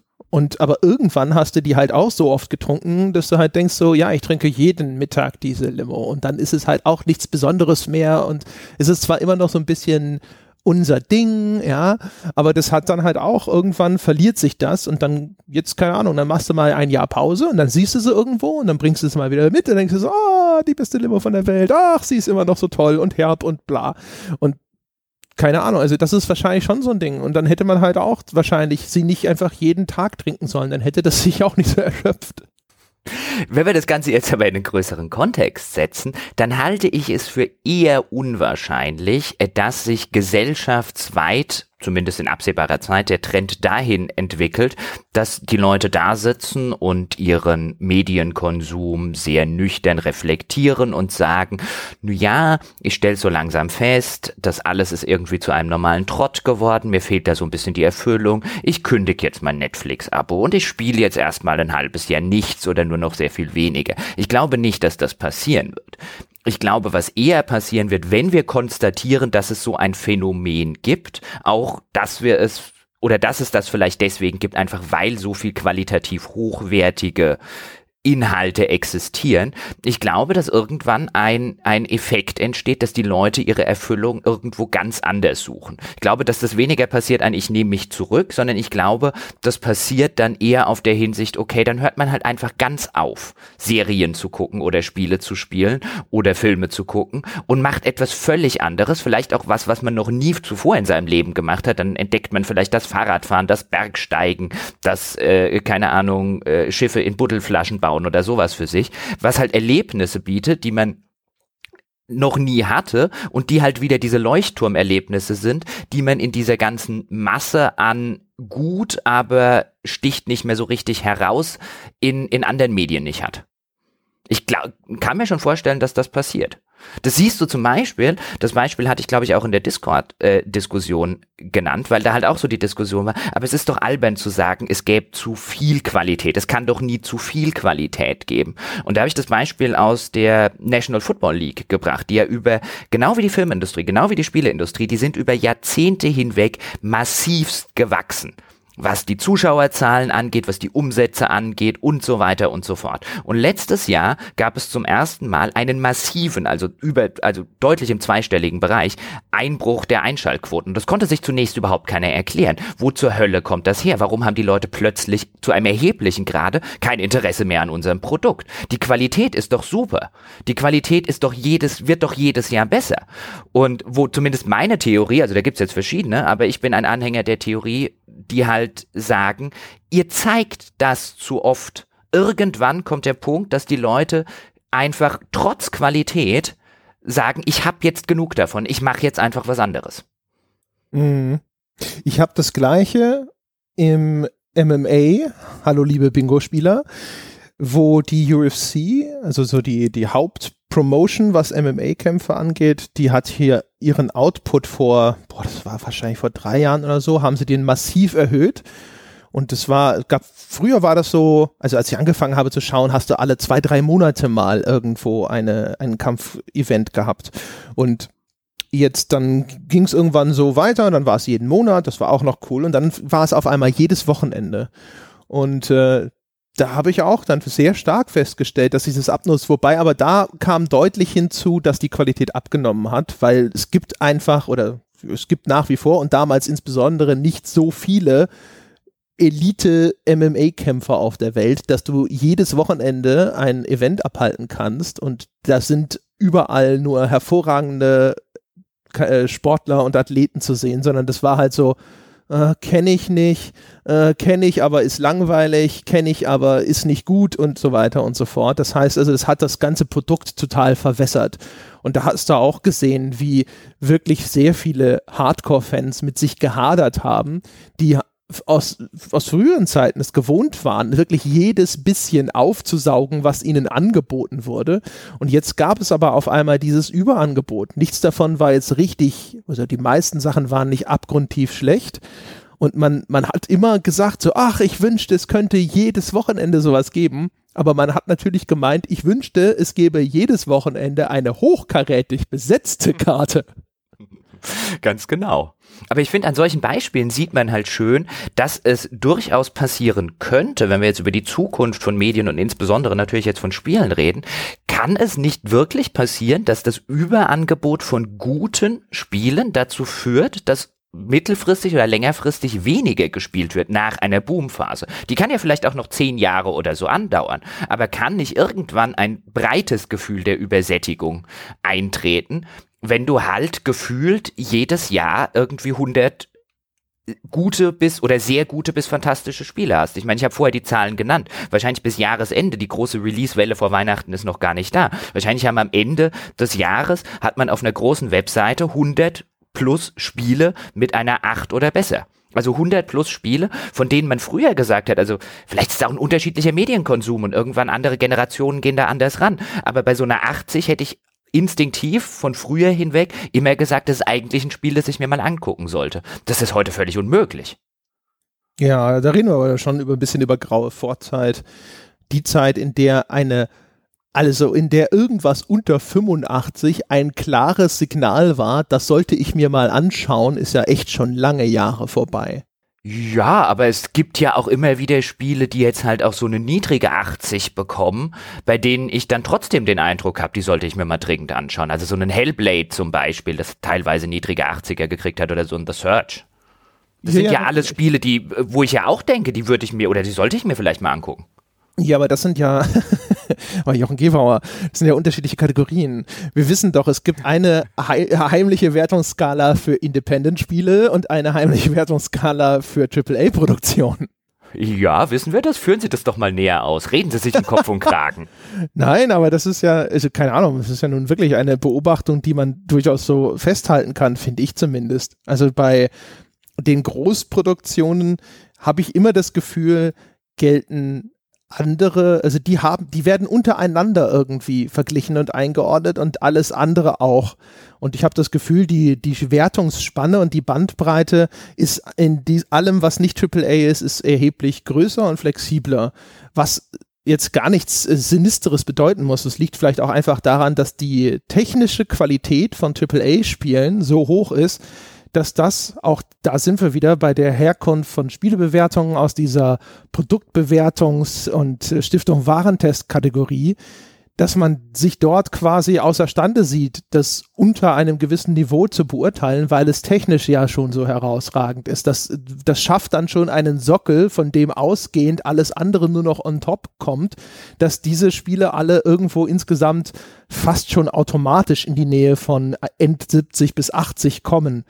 Das ist halt das, wo ich auch sagen würde, aber das ist jetzt den, den Hörern dieses Podcasts nichts Neues dass man halt einfach umdenken muss. Und da sind wir natürlich auch wieder bei der, wie kann ich denn heutzutage Spiele identifizieren, die wirklich noch was Besonderes sind? Da muss die Presse anfangen, sich neu zu orientieren, selber auch festzustellen, dass das, was vor vielen Jahren noch gut war, heute mittelmäßig ist. Und wenn sie weiterhin mit Zahlenwertungen operieren wollen, das entsprechend reflektieren. Müssen sie das denn tatsächlich? Ist das nicht genau das, das, was die Leute haben wollen? vielleicht nur, was wir nicht haben wollen, wir beide oder wir mit diesem Podcast in unserer schönen kleinen kritischen Filterbubble. Ist es aber nicht genau das, was die Leute haben wollen, weil sie es selber machen. Ich meine, guck dir die Bewertungen bei IMDB zum Beispiel an. IMDB war mal Anfang der 2000er meine Go-To-Plattform, wenn ich wissen wollte, welche Filme lohnen sich zu gucken, weil es eine extrem kritische Plattform war, was die Userwertungen angegangen ist. Wenn du dort eine 8,0 oder ein Film, der über eine 8,0 war, die konntest du äh, dir eigentlich unbesehen angucken und hattest einen qualitativ hochwertigen Film. Das hat komplett aufgehört. Ich meine, ich gucke hier gerade auf die Bewertung von The Dark Knight Rises, der bei einer 8,4 steht. Selbst die Hobbit-Filme haben alle irgendwie eine hohe 7. Und ich kann mich darauf halt nicht mehr verlassen. Das kann jetzt auch wieder daran liegen, vielleicht bin ich kritischer als andere. Vielleicht sitze ich in einer kritischeren Filterbubble drin. Das mag ja alles sein. Aber auch wenn ich mir Userwertungen anschaue, die sind im Laufe der Jahre nicht kritischer geworden. Da scheint es keine Nachfrage nach mehr Kritik zu geben, sondern sie sind unkritischer geworden. Ja, ich, also äh, zwei, zwei Sachen dazu. Erstens, wahrscheinlich sind die User in die gleiche Falle gelaufen wie auch die Spielekritik und haben sich an existierenden Wertungen orientiert und haben sich angeschaut und haben gesagt, na, wenn der Film eine 7 ist, ist der Film eine 8. Und dann war dieser Film eine 8 und dann kamen die nächsten und hatten einen anderen Film, den sie besser finden und haben gesagt, so, ja, aber wenn der Film eine 8 ist, dann ist das hier eine 9. Und dann hast du diese Wertungsinflation, weil keine Nachkorrektur mehr stattfindet über die Jahre, weil bestimmte Dinge vielleicht auch nur in ihrer Zeit bemerkenswert waren, insbesondere wenn es zum Beispiel um technische Errungenschaften geht. Und das Zweite ist natürlich, jetzt gerade auf diesen Spielekosmos bezogen, die Art und Weise, wie die Leute bewerten, ist, glaube ich, sehr, sehr stark davon beeinflusst, wie die Magazine bewerten. Das sind häufig für die Leute, die gerade auch zum Beispiel Nutzerreviews schreiben, sind das die Vorbilder, an denen sie sich orientieren.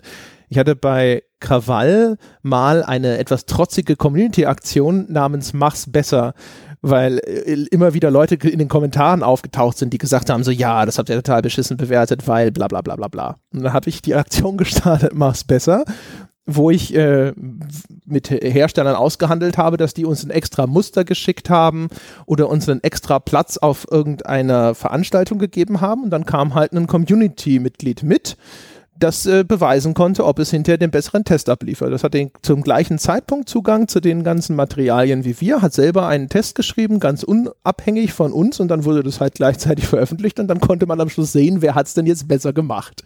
Und äh, du hast gesehen, selbst bei Leuten, die dem Medium in dem Falle selber kritisch gegenüberstanden, also wir haben insbesondere die Leute eingeladen, die in den Kommentaren gemeckert haben, dass wir Scheiße zusammen testen, orientierten sich sprachlich und auch im Aufbau ihrer Artikel an den Dingen, die wir gemacht haben. Die haben die gleichen Formulierungen wiederholt, die wir benutzt haben. Die haben auch den gleichen Aufbau gewählt, obwohl sie völlig frei waren, den wir benutzt haben, weil Krawall halt das, das Spielemedium war, das sie gelesen haben. Das war sozusagen ihre Richtschnur. Daran haben sie sich orientiert. Ja, aber die spannende Frage ist ja weniger, klar, wer jetzt noch nie einen Test geschrieben hat und häufig auf Krawall ist, der wird sich dann, wenn er jetzt mal in die Lage versetzt wird, einen schreiben zu sollen, an dem orientieren, was ihr gemacht habt. Die spannende Frage ist, haben die auch genauso gewertet wie ihr? Nee, die haben immer besser gewertet hinterher. also die Leute, die immer gesagt haben, ihr bewertet alles zu hoch und ne, ne, ne, ne, die haben am Schluss dann noch besser bewertet. ja, ja. Sehr schön. Das ist, äh, das ist, äh, das war ja das, äh, das Schöne daran. Ich meine, das war mir im Grunde genommen vorher klar, ist auch ein bisschen unfair. Ähm, der normale Mensch, wenn der dann, wir haben zum Beispiel das, glaube ich, bei Fallout 3 gemacht und da gab es so ein Vorab-Anspiel-Event und für einen Leser ist es halt was Besonderes, wenn er vorab eingeladen wird und dann bei Bethesda irgendwo oder in einem von Bethesda angemieteten Raum auf einmal Fallout 3 vor allen anderen spielen darf. Die ganze Situation ist für den schon so cool, dass natürlich seine Wahrnehmung wahrscheinlich von dem Ganzen viel, viel besser sein würde. Aber naja, ne, das, auch deswegen ist es halt ganz gut sozusagen, den professionellen Journalisten zu haben, der halt schon auf so vielen Events gewesen ist, dass er da sitzt und sagt, so, na, die Häppchen sind diesmal nicht so gut, das sind schon mal 5% weniger. ja, und vor allen Dingen schick mir das nächste Mal das Testmuster, ich will nicht hier rumsitzen. ja, ganz genau. Aber das war halt so, äh, damals einfach nur, wo ich gedacht habe, so, ja gut, okay, bitte, dann äh, gucken wir doch mal, ja. da haben alle was davon. Aber, ähm, ja, also wie gesagt, also ich glaube halt, dass die Leute sind halt einen häufig auch viel mehr von dem geprägt, was halt ihnen als, äh, als Spielekritik bislang untergekommen ist, was sie sonst so gelesen haben. Und von daher ist es dann halt natürlich nicht verwunderlich, dass sich das da auch durchfärbt. Es ist ja auch, um nochmal wieder ein bisschen den Bogen zu schlagen zu einer Sache, die du vorhin gesagt hast, nämlich was die, was die objektiv messbare Qualität angeht. Ich habe so manchmal das Gefühl, also auch bei diesen AAA-Spielen, warum die besser bewertet werden, ähm, warum es da zwei heimliche Wertungssysteme gibt, wie du gesagt hast. Bei AAA-Spielen kann man halt ganz, ganz selten einen ganz konkreten eine ganz konkrete Schwäche benennen. Man kann sehr häufig eine unkonkrete Schwäche benennen. Man kann sehr häufig sagen, die Story war nicht sonderlich gut oder die Atmosphäre hat mich jetzt nicht so mitgerissen und, und, und. Aber man kann sehr, sehr selten eine wirklich nachweisbare objektive Schwäche benennen und einen objektiven Kontra- und Kritikpunkt benennen. Einfach weil das Produktionsniveau mittlerweile so hoch ist, und so viel Geld dort reinfließt, dass in der Regel, also so, deswegen hat man ja auch gesehen bei Mass Effect Andromeda zum Beispiel die Gesichtsanimation. Das war halt so einer dieser Fälle, wo man halt wirklich mal offensichtlich sowas hatte wie der im AAA-Bereich. Das ist extrem selten geworden. Und wenn man dann aber diesen, diesen Finger nicht auf irgendwas drauflegen kann, den man bei Indie häufig genug, weil da das Produktionsniveau eben nicht so hoch ist, da hat man häufig ein oder zwei Sachen, die halt einfach nicht sonderlich gut funktionieren, die die vielleicht nur okayisch funktionieren, die vielleicht ein bisschen mittelmäßig sind. Und da kann man sofort den Finger drauflegen und sagen, ja, aber das ist ein nachweisbarer objektiver Nachteil, eine objektive Schwäche, deswegen müssen wir abwerten. Das hast du bei AAA-Spielen nicht. Deswegen oder seltener und deswegen hast du automatisch höhere Wertung und lustigerweise ist es nach meiner Wahrnehmung bei den Usern im Indie-Bereich umgekehrt. Da hast du sehr häufig Indie-Spiele, die irgendwo 90% aufwärts bei Steam haben, also 9 von 10 User-Reviews sind positiv, die allerdings in, wenn du es wieder in eine, in eine Prozentzahl, die keine 90 90er Spiele sind, die keine 95er Spiele um Gottes Willen sind, sondern wo man einfach nur merkt, die User fanden das gut, es hat keine wirklich dicke Kritikpunkte, um den Daumen nach unten zu senken. Und so kommen dann absurd hohe Bewertungen oder gefühlt absurd hohe Bewertungen zustande für Spiele, die eigentlich nur okay sind.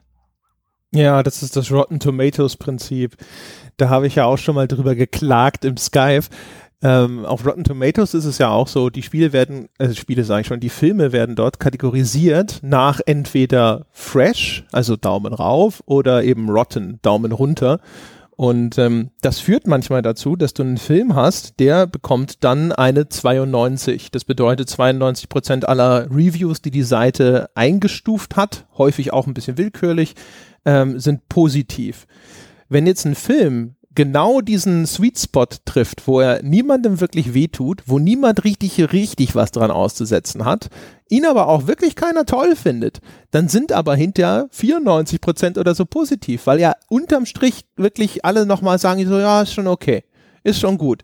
Ja, und das reicht dann und dann denkst du dir im Vergleich zu einem anderen Film, der vielleicht irgendwie Ecken und Kanten hat und polarisierend ist und dann vielleicht sogar 50 Prozent nur bekommt, weil die Hälfte sagt so, oh, das finde ich scheiße, wie sie es gemacht haben und die anderen sagen, nee, das war total super.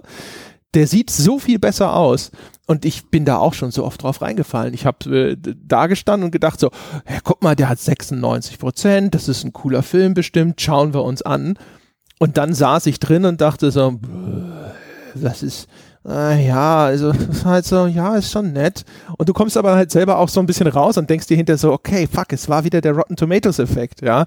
Äh, ja, der war nicht wirklich scheiße. Ich würde würd jetzt auch nicht dem unbedingt einen Daumen runter geben, aber äh, durch diese Aggregatoren entsteht dann ein Eindruck, weil auch diese, diese Metrik von, von den 93 Prozent ist natürlich gerade mir aus dem Spielbereich äh, in einer ganz anderen Art und Weise geläufig, dass ich mir darunter was weiß Gott vorgestellt habe und dann habe ich aber nur so, ja, bekommen.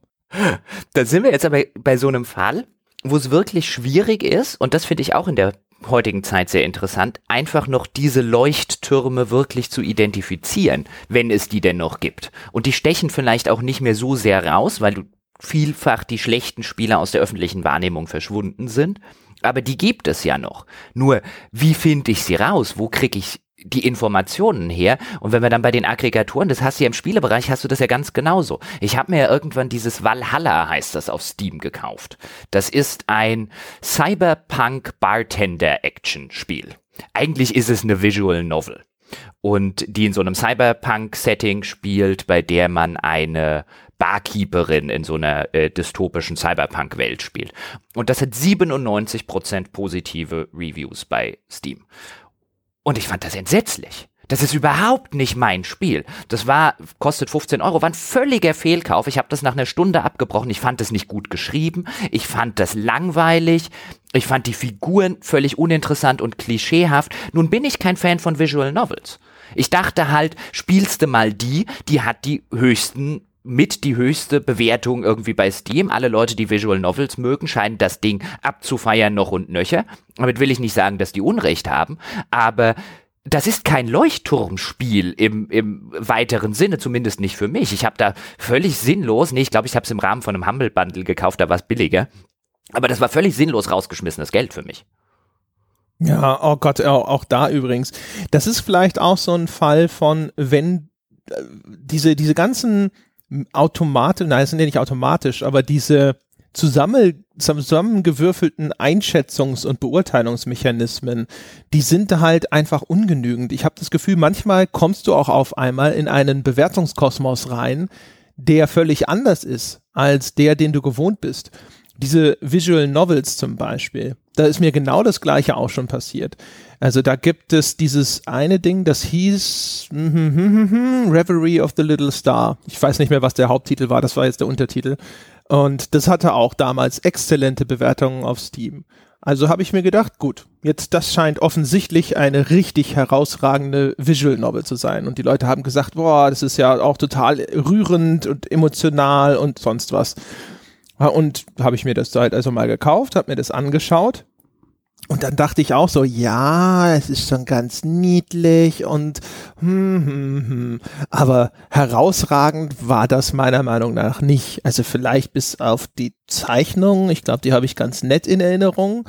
Also, weißt du, halt auch wieder so ein Fall von, war echt nicht schlecht, aber mein Gott, also auch was, man, man liest ja auch häufig dann äh, auf Steam noch die Kommentare. Man darf ja nicht einfach nur auf dieses Ergebnis, diese Zusammenfassung schauen, ob das jetzt äh, außergewöhnlich positiv ist oder nicht, sondern man liest ja besten, äh, am besten auch immer noch ein paar von den Review-Kommentaren. Und das erschien mir, es erweckte den Eindruck, dass das halt wirklich hervorragend ist. Und da habe ich auch gedacht, so, hm. oder noch, noch schlimmer übrigens zum Beispiel dieses Nine People, Nine Rooms, Nine irgendwas, wo mir die Leute auch erzählt haben, oh, hervorragend und sonst irgendwas. Und das habe ich mir dann gekauft. Da habe ich erstens noch einen Fehler gemacht. Ich habe mir nämlich die iPad-Version gekauft, aus der alle Spielelemente entfernt sind. Äh, normalerweise sind da noch irgendwelche äh, so Minigame-Puzzles dazwischen. Und so war es dann wirklich nur noch eine Visual Novel. Und da wurde mir vorher aber auch zugesichert, das sei toll geschrieben. Und das ist wirklich der, also beschissene Dialoge und beliebiger, unlogischer Japan-Ranz. Das ist so, die Geschichte ist halt so ein bisschen knapp über Resident Evil. Und äh, da habe ich auch gedacht, so, what the fuck habt ihr gespielt? Klar, mir fehlte ein Teil des, also der eigentliche Spielteil und wenn der dazukommt, dann macht es das alles insgesamt vielleicht besser. Aber diese ganze Beschreibung der Geschichte, da war ein enormer Bruch zwischen meiner Wahrnehmung und der Wahrnehmung der Menschen. Und dann ist halt die Frage, aber was waren das denn überhaupt für Menschen? Vielleicht werden so Visual Novels ganz überwiegend von relativ jungen Menschen konsumiert, die vielleicht auch noch nicht so eine ausführliche Medienbiografie haben, für die viele Dinge noch neu und überraschend sind, die für mich schon ausgelutscht sind. Vielleicht sind es auch häufig Bewertungen von Leuten, die das im keine Ahnung, häufig ja japanischen Original gespielt haben und die Übersetzung ist einfach nur scheiße und, und, und. Da kommen halt ganz viele Faktoren vielleicht zusammen, die aber für mich überhaupt nicht einsehbar sind. Ja, und äh, was vielleicht auch noch so ein bisschen dazu kommt, ist, es gibt ja auch, zumindest nach meiner Wahrnehmung, immer seltener ein auch wenn man mit Freunden redet, wenn man sich in Foren umtreibt, wenn man bei Social Media guckt, es gibt ja immer seltener ein ja, das war schon okay als Urteil oder das mittelmäßig Urteil. Ich höre immer seltener ein, na, der Film war ziemlich mittelmäßig und das Spiel war ziemlich mittelmäßig. Ich höre sehr häufig mittlerweile entweder ein fantastisch, musst du spielen, musst du sehen, oder ein nee, scheiß, lass es irgendwie bleiben. Diese, diese Daumenbewertung sozusagen, in der sich das dann äh, mittlerweile, vielleicht ist das ein gesellschaftlicher Trend, und der spiegelt sich einfach nur in diesen Aggregatoren so wieder, dass es über Daumen hoch, Daumen runter oder wie bei Rotten Tomatoes Rotten or Not Rotten funktioniert. Ich habe auch das Gefühl, dass einfach in der ganzen gesellschaftlichen Wahrnehmung immer weniger dieser Mittelwert existiert. Und immer weniger dieses, vielleicht auch immer weniger der Versuch entsteht, das Ganze ein bisschen zu abstrahieren. Also es gibt ich lese Autoren sehr, sehr gerne, die keine guten Bücher schreiben. Ich lese sie trotzdem sehr, sehr gerne. Das macht die Bücher und die Romane nicht gut. Das macht sie auch nicht unbedingt zu einem Guilty Pleasure. Aber es gibt einfach, ich konsumiere Dinge, von denen ich nie behaupten würde, das ist gut. Das ist teilweise sehr, sehr mittelmäßig, aber teilweise habe ich Spaß am Mittelmaß. Mhm. Das ist vielleicht auch wieder, das ist gar nicht ganz interessant. Da kommen mir verschiedene Dinge wieder in den Sinn. Erstens natürlich dieses Social Media Zeitalter, wo es vielleicht gar nicht mehr möglich ist, Aufmerksamkeit zu erringen, außer durch Extreme und dass deswegen Leute vielleicht auch in ihrer Kommunikationsstrategie, damit man ihnen zuhört, sich angepasst haben und nur noch so in einem binären System zwischen absoluter Scheiß und absolut hervorragend agieren oder vielleicht auch noch erschwerend einfach, dass dadurch, dass diese, diese, diese große Masse sich in ihrer Qualität nicht mehr so wahnsinnig unterscheidet, zumindest der Teil, der überhaupt konsumiert wird vielleicht, dass es auch da wieder so ist, dass man, um, um überhaupt äh, irgendwie darstellen zu können, dass das etwas ist, was jetzt beachtenswert ist, dass man deswegen dann vielleicht wieder zu einer extremen Sprache greift, weil man sonst das Gefühl hat, so, das, das fällt sonst zu sehr in diesen Einheitsbrei. Also, weißt du, wenn gut die Norm ist, dann ist die Behauptung, ich habe was gefunden, das gut ist, einfach nicht mehr aufregend. Weißt du, was ich meine? Ja, auf jeden Fall. Und man beobachtet das ja auch nicht nur bei den bei den Aggregatoren, die jetzt einfach auf gut oder empfehlenswert und nicht empfehlenswert sind, über die wir gerade geredet haben. Du beobachtest das ja auch bei Aggregatoren, die tatsächlich eine große Spanne anbieten. Ich meine, guck dir die meisten Reviews und Nutzer-Reviews bei Metacritic an. Jetzt lassen wir mal die ganze sinnlose Presseaggregation, die die dann noch machen, wo sie irgendwas in Zahlenwertungen packen, was vielleicht im Ursprung gar keine Zahlenwertung hat, das lassen wir mal weg, gucken uns nur die Nutzer-Reviews an. Bei der überwältigenden Zahl der Spiele ist kommt dann vielleicht irgendwie eine Userwertung von 7,2 raus, aber die wenigsten User haben eine 7 gegeben, sondern das ist halt der, das Aggregat dann aus der großen Masse, die eine 9 oder eine 10 gegeben haben und der etwas kleineren Masse, die eine 0 oder eine 1 oder eine 2 gegeben haben. Eine 6 oder eine 7, die vergibt da keiner. ja. Ja, ich sag ja, wir leben in einer äh, binären Gesellschaft, was Ko Kommunikation angeht, anscheinend. Ist wirklich interessant. Also auch vielleicht, weiß nicht, also vielleicht sind die Leute da auch so ein bisschen geprägt, vielleicht auch von diesen Hop- oder Top-Systemen, die anderswo existieren. Die 7 ist natürlich auch im Spielebereich, ist ja eigentlich die 5. Ne? Also so von der Wahrnehmung. Das ist zumindest mein Eindruck. Erstens ist es so mein Eindruck selber. Also wenn ich so Spiele Wertungen mir anschaue, wir haben neulich auch schon wieder, ich weiß gar nicht mehr in welchem Kontext, aber wir haben schon mal drüber gescherzt, die 75 vergeben, so, haha, die Sicherheitsbewertung, ja, die ich tue keinem richtig weh Bewertung, die äh, am wenigsten zu hinterfragen ist, die der Autor immer vergibt, wenn er sich eigentlich unsicher ist. ähm, und ja, also wenn ich eine 7 sehe, denke ich so, ja, das ist wahrscheinlich gemeint als eine 5. Also wir versuchen da ja gegenzusteuern, wenn wir äh, äh, Bewertungen aussprechen, aber das ist so immer noch tatsächlich, wenn ich Bewertungen von außen konsumiere, ist das mein gelernte, meine gelernte Wahrnehmung. Und äh, ja, das ist halt, das ist natürlich was, was vielleicht dazu führt, dass dann halt auch sowas dann bei Metacritic auftaucht. Wobei natürlich kann eigentlich nicht sein, weil wie du sagst, also die, die, die sieben kommt nicht, weil die Leute die sieben gegeben haben, sondern weil ein Teil gegeben hat zehn und ein Teil gegeben hat eins und ja. Ja. Es ist auch ganz interessant, wenn man das vielleicht an den Stellen, wo man es wirklich machen kann, ähm, ein bisschen demografisch verfolgt. Also bei IMDB zum Beispiel, mir wäre jetzt leider Gottes keine Spieleaggregat bekannt, bei der das zumindest ausgewiesen wird. Bei IMDB kannst du ja nachverfolgen noch die Altersgruppen, welche Wertungen die gegeben haben. Und dort sieht man insbesondere in den letzten Jahren halt sehr häufig, die höchste Bewertung kam von den 18 bis 29-Jährigen und die niedrigste Bewertung von den über 45-Jährigen. Jetzt, das kann ja auch verschiedenste Ursachen haben. Das kann ja auch einfach daran sein, dass die Leute mit 45 plus noch grumpier werden, als sie es vielleicht ohnehin schon waren oder noch höhere Ansprüche stellen, weil sie viele Sachen schon gesehen haben. Man kann aber vielleicht auch zumindest als eine mögliche Interpretation sagen, dass halt die etwas jüngere Zielgruppe nur noch Hop oder Top kennt. Möglich. Weiß nicht, ob das sogar nur die Jungen betrifft. Bei Steam versuchen sie ja auch immer so ein bisschen gegenzusteuern, indem sie dann halt versuchen, Empfehlungen auszusprechen, basierend auf dem, was ich mir so bisher angeschaut habe oder gekauft habe, was genau wie bei den Amazon-Empfehlungen bei mir eigentlich fast immer im Desaster endet. Also was Steam denkt, was mir gefallen sollte, ist meistens was, wo ich da sitze und denke, ach Steam, wie bist du denn auf die Idee gekommen? Du bist ja wie die Oma, die zu Weihnachten irgendwie genau die falschen Socken schenkt. Bei Amazon habe ich den schönen Fall schon seit ein paar Monaten, dass mir Amazon ständig ein Schinkenkostüm empfiehlt. Das kann ich mir gut vorstellen. Ich weiß allerdings nicht, was zur Hölle ich angesurft habe, dass Amazon der Meinung ist, ich möchte mich anziehen wie Bacon. Hast du deinen ganzen Grill und dein Grillequipment da gekauft? Ich habe vielleicht mal nach Grills gesucht. Ich habe es dort nicht gekauft, aber vielleicht danach gesucht. Das könnte ein Punkt sein, aber trotzdem, wie kommt man von der Idee, ich möchte mir einen Gasgrill kaufen, zu, der will sich bestimmt anziehen wie Schinken? Na, also wie willst du denn ansonsten am Grill stehen? ist auf jeden Fall ein wunderbares Schinkenkostüm, das es da gibt. Ich meine, also viel alberner kann man sich nicht mehr anziehen. Und der arme Typ, der das anziehen musste für das Foto, der grinst auch noch so geil aus der Wäsche. Das ist herrlich. geil, ja.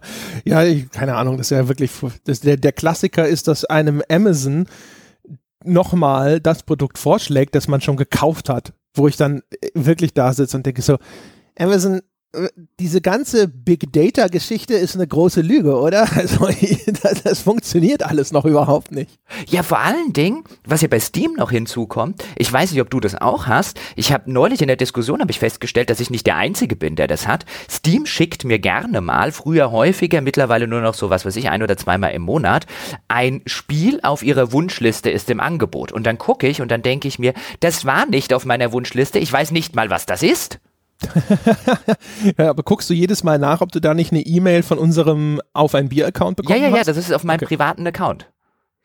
Und ich habe neulich mit einem mit einem äh, äh, mit jemand anders gesprochen, der gesagt hat, er hat genau das gleiche Phänomen. Ich setze ja nie Spiele auf meine Wunschliste. Ich weiß nicht, wie die da hinkommen. Wenn ich auf Steam gehe, dann habe ich auch kein Spiel in meiner Wunschliste. Ist das irgendwie ein clevererer oder äh, clevererer, ja genau, ist das ein cleverer Weg oder der Versuch von Steam vorzugaukeln? Also die halt auch gedacht haben, so wie wie bei Amazon jetzt, das wäre so eine Empfehlung, die auf mein Nutzungsverhalten passt und die schicken dir einfach eine Mail und tun so.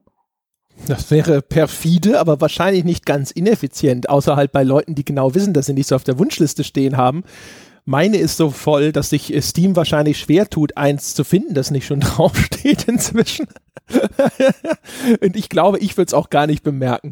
Wenn mir Steam was schicken würde und sagt, das steht auf meiner Wunschliste, würde ich sagen, so, was habe ich mir denn dabei gedacht? Naja, wird schon passen. Nein, das ist halt, mir fiel es nur ein, wie du jetzt gesagt hast, die Amazon-Empfehlung mit Big Data, so ein What the fuck Amazon, so geht es mir halt dann bei Steam. Wenn, wenn, wenn diese Mails kommen, das ist, das ist wirklich ein, ich habe von diesem Spiel noch nie gehört und es sieht echt nicht aus wie eins, was ich spielen wollen würde. Ja, ja, ja. Ja, wahrscheinlich ist es inzwischen aber auch irgendwie so verknüpft mit sonst irgendwas. Das ist ja inzwischen echt so ein bisschen erschreckend. Ich habe neulich äh, war ich auf so einer Reisewebseite und habe so ein bisschen geguckt so nach äh, vernünftigen Urlaubszielen Und ich krieg heute noch auf ganz anderen Webseiten auf einmal Angebote zu genau dem Urlaubsort, den ich mir da angeschaut habe. Das ist halt wieder, wo man so ein bisschen sieht, so Google ist, äh, schaut dir bei allem zu. Das ist dann teilweise echt sowas, wo du dir so denkst, so, okay, vielleicht, vielleicht muss ich doch dazu übergehen, hier irgendwelche No-Scripts oder sonst was zu installieren. ja, da sieht man es dann halt wirklich im, im Kleinen. Und was ja, also um den Exkurs vielleicht jetzt nochmal kurz fortzuführen und dann auch zu beenden, was man halt auch immer wieder mittlerweile beobachtet, ist, äh, wie sehr sich und wie extrem sich auch in Deutschland Unternehmen über die ganzen rechtlichen äh, Sachen mittlerweile einfach kurzerhand hinwegsetzen. Also da kannst du hundertmal angeben, wenn du irgendwie bei irgendwelchen Services irgendwas, ein Konto anlegst, um irgendwas zu buchen, dass du keine Werbemails haben willst, die schicken sie dir trotzdem. Ja, ja, ja. Also, das ist, ich hatte den Fall mit Expedia. Ich habe irgendwie, hab letztes oder vor zwei Jahren was bei Expedia gebucht, Konto angelegt, ihnen auch garantiert kein Einverständnis erklärt, mich täglich mit Spam-Mails zuzubomben und die haben das trotzdem gemacht über Jahre hinweg. Und ich habe dann immer, klar, ich könnte jetzt einfach die die ganze Sache irgendwie blacklisten oder sie in den Spam machen. Aber ich habe mir gedacht, da musst du doch irgendwie wieder rauskommen. Das hatte mich jetzt interessiert. Ich habe das halbwegs sportlich gesehen. Aber vom Newsletter abmelden, ich kann mich da abmelden, der kommt am nächsten Tag trotzdem. Dann habe ich dort eine Mail hingeschickt zu Expedia, die wurde einfach nicht beantwortet. Dann habe ich dort mehrere. Dann habe ich dort angerufen, wo ich ihnen halt einfach gesagt habe, bitte nehmt mich vom Newsletter-Verteiler. Ich wollte mal gucken, ob das geht. Habe ich dort angerufen. Ist trotzdem nichts passiert. Und dann habe ich irgendwann vor ein paar Monaten einen Beitrag bei Facebook geschrieben, auf meiner eigenen Facebook-Page, wo ich Expedia so mit verlinkt habe und habe halt irgendwie, ob noch andere User irgendwie eine Idee hätten, wie ich Expedia dazu bewegen könnte, aufzuhören, mir quasi täglich irgendwelche E-Mails zu schicken. Und dann hat's aufgehört. das ist ja schon, das klingt zumindest sehr dreist. Ich kann nur sagen, ab diesem Tag habe ich keine Expedia-Mail mehr gekriegt. Klasse. Ja, ich habe ich hab das auch schon, vor allem manchmal kriegst du es von Organisationen, wo du denkst so, oh, etu Brutus, also seriöse Institutionen, wo du denkst so, ey, das ist aber echt uncool, dass ihr das auch macht. Aha, naja. Gut, kehren wir vielleicht zurück zur, zur ursprünglichen Diskussion. Haben wir denn Lösungswege? Haben wir Lösungsvorschläge? Nehmen wir mal an, da draußen sitzen Leute und sagen, ja, das, äh, was ihr da beschrieben habt eingangs, das ist auch mein Problem. Aber ich möchte jetzt nicht ganz aufhören, Computerspiele zu spielen. Und vielleicht möchte ich ja den Weg gehen, mich, äh, keine Ahnung, ich möchte eine bessere Auswahl treffen. Ich möchte weniger spielen und dafür bessere Spiele spielen haben wir einen probaten Weg? Nehmen wir mal an, du wärst jetzt in so in einer Situation. Was würdest du denn überhaupt machen? Könntest du überhaupt irgendwie eine bessere Auswahl treffen? Könntest du irgendwie besser identifizieren, was dann zu einem zuverlässig guten Spieleeinkauf, also wirklich guten Spieleeinkauf führt? Ich bin ja, also wir sind ja alle ein bisschen in dieser Situation angesichts dieses Überangebots. Also selbst wir werden es dieses Jahr nicht schaffen, sämtliche spielenswerten Spiele zu spielen und bei uns ist es der Job. Ja, wir, wir können das sozusagen während der täglichen Arbeitszeit machen. Die meisten Leute, bei denen kommt ja noch dazu, dass sie das bestenfalls in ihrer Freizeit machen können. Mein Lösungsvorschlag oder auch das, was ich halbwegs praktiziere, ist zu versuchen, zu analysieren und ein bisschen zu reflektieren, was man eigentlich an Spielen mag und was dafür sorgt, dass man gewisse Spiele als Ausnahmespiele identifiziert und dann weniger wie das der instinktive Weg wäre, weniger über den Hersteller zu gehen, der dahinter steckt. Und zu sagen, ja, was weiß ich, BioWare ist da so zum Beispiel so einfach ein schönes Beispiel, so ich kaufe mir jetzt trotzdem das neue Mass Effect, weil BioWare hat ja früher mal irgendwie was gemacht. Das ist vielleicht eine schlechte Ratio, auch wenn ich selber da garantiert wieder drauf reinfalle sondern sich zu überlegen, was gefällt mir denn bei Spielen? Warum waren diese und diese und diese Spiele im Laufe meiner Spielerkarriere, warum waren das meine Leuchtturmspiele? Oder warum Umgekehrter Fall, warum waren die zehn Spiele, die ich mir da jetzt die letzten Jahre gekauft habe, die ja gute Bewertungen abgekriegt haben, warum haben die mir überhaupt nicht gefallen? Und versuchen konkret den Finger drauf zu legen. Und dann kommt man nämlich zu einem Punkt, wo man halt vielleicht sagt, okay, dieses Feature, dieses Feature und dieses Feature taucht immer wieder auf, entweder im positiven oder im negativen Sinne. Und dann kann ich anhand von Testberichten, von unseren Wertschätzungen, von was auch immer, von Forendiskussionen, dann kann ich abklappern, existiert dieses Feature in dieser Form. Und kann dann zumindest schon mal eine Vorauswahl treffen an Sachen, die dann rausfallen, weil die Wahrscheinlichkeit sehr groß ist, dass wenn wieder dieses Feature drin ist oder wenn eben das Leveldesign, wenn man vielleicht irgendwann merkt, okay, beim Shooter, mir kommt es halt wirklich auf ein richtig gutes Leveldesign an und ich kann auch den Finger drauflegen, was für mich ein gutes Leveldesign ausmacht, dann hat man es leichter, eine Auswahl zu treffen. Das wäre der Ratschlag, den ich Leuten geben könnte reflektiert ein bisschen mehr, was euch an Spielen gefällt oder nicht. Gebt euch nicht zufrieden mit einem, ja, ich mag eigentlich storylastige Spiele. Wenn du heute hingehst und sagst, ich mag Spiele mit einer guten Story, dann kannst du tausende von Spielen kaufen und wirst bei 500 davon sagen, die haben aber doch gar keine gute Story, sondern überleg dir, was findest du eine gute Story, was macht konkret eine gute Story aus und dann such nach den Spielen. Mhm. Jetzt ist natürlich das nur ein Schritt. Also jetzt sitze ich da als Zuhörer und sage, okay, ich mochte Witcher 3. Also notiere ich mir, ich mag Rollenspiele mit einem actionbasierten Kampfsystem. Ich mag düstere Geschichten. Ich mag vielleicht auch zu einem gewissen Grad, keine Ahnung, Gewalt und Brutalität. Nee, ich, ja, aber das wäre ne? der falsche Weg. Jetzt muss ich, sorry, wenn ich dich unterbreche, aber wenn du jetzt da sitzt und sagst, ich fand The Witcher 3 ein fantastisches Spiel, dann frag dich doch, warum? Was genau konkret hat dir in diesem Spiel so viel Spaß gemacht? War das die, war das wirklich die Hauptstory oder waren das viele Nebenaufgaben mit moralischen Entscheidungen zum Beispiel? Und welche? An welcher Stelle hat dich das, fandest du das gut? Hat dir das actionbasierte Kampfsystem wirklich gefallen oder hast du es in Kauf genommen, weil du die Story so fantastisch fandst? Und, und, und, und, und. Glaub nur zu sagen, ich fand The Witcher 3 gut, deswegen gucke ich jetzt nach düsteren Rollenspielen, wird eher dazu führen, dass man den ein oder anderen Fehlkauf dabei hat. Weil man sich eben nicht weil man eben nicht hinterfragt hat, was konkret hat mir denn so fantastisch gut an diesem Spiel gefallen. Versuch doch den Finger drauf zu legen. Genau. Ich wollte jetzt einfach willkürlich diese Auswahl mal treffen. Also ich wollte nicht sagen, äh, mach dir einfach eine Liste von allen Eigenschaften von Witcher 3, weil das wird dir gefallen. Natürlich musst du dir überlegen, was waren denn die konkreten Eigenschaften, die dir gefallen haben. Und du wirst dir ja überlegen müssen, was fand ich sonst noch super?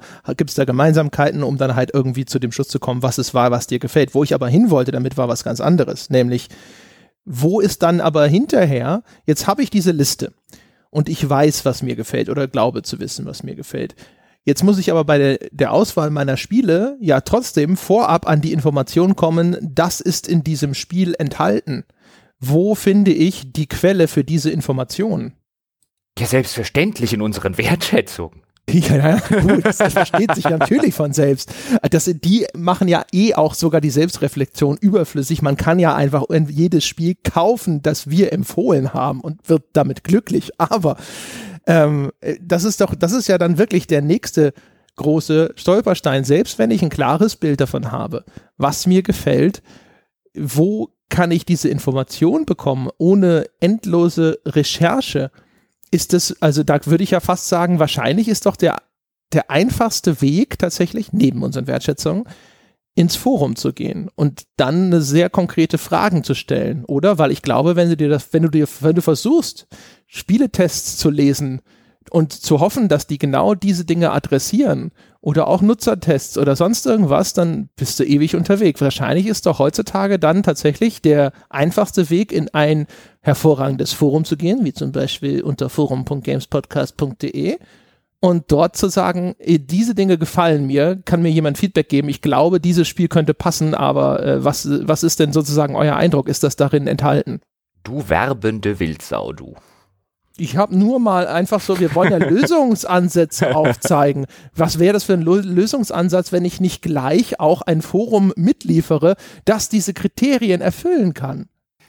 Aber ja, was deine, deine grundlegende Frage angeht, ich glaube auch, dass eine Community zu suchen, ob jetzt unser Forum passt oder ein anderes Forum passt, eine Community zu suchen, in der die Leute nicht nur verstehen, was man vielleicht sucht, sondern das auch nachvollziehen zu können. Man sieht ja auch häufig im Netz ähm, auf größeren Communities oder so, hey, mir hat Spiel XY gefallen, was würdet ihr mir denn in der Hinsicht empfehlen? Und da kommt eine Liste von Empfehlungen, die unterschiedlicher nicht sein können.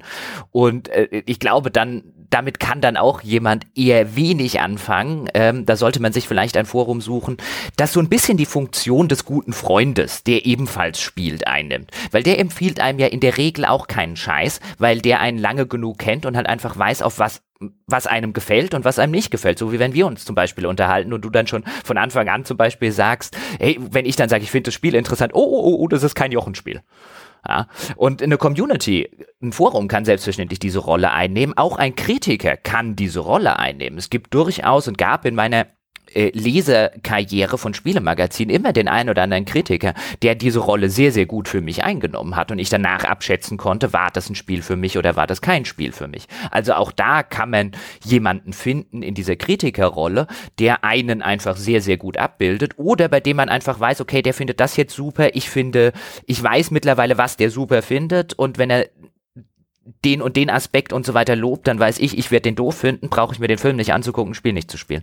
Das kann auch sein. Und als allerletzten Punkt würde ich vielleicht tatsächlich empfehlen, habt Mut. Wir brauchen nicht mehr schlechte Spiele. Wir haben schon genug schlechte Spiele. Aber habt doch mal den Mut, im Steam Sale welche mitzunehmen und welche zu spielen. Ich glaube auch die, die Exposition von, Exposition ist das falsche Wort, ich glaube, dass, ähm, sich bewusst machen und sich dem aussetzen, auch zur Abwechslung mal wieder richtigen Schrott zu spielen, kann hilfreich sein. Nimm halt einfach mal irgendwas für 1,99 im Steam Sale mit und spiel's tatsächlich. Und bevor man dann jetzt wieder sagt, so ein, ja, da kaufe ich mir lieber ein gutes Spiel, das spielst du doch eh nicht. Das liegt auf deinem Pile of Shame, liegt dort irgendwie zehn Jahre lang, dann hast du es trotzdem nicht gespielt. Man sollte sich ab und zu auch einfach mal Scheiße aussetzen. Dann weiß man, das Gute wieder zu würdigen. auch das finde ich auch äh, unter einem anderen Aspekt eine gute Empfehlung.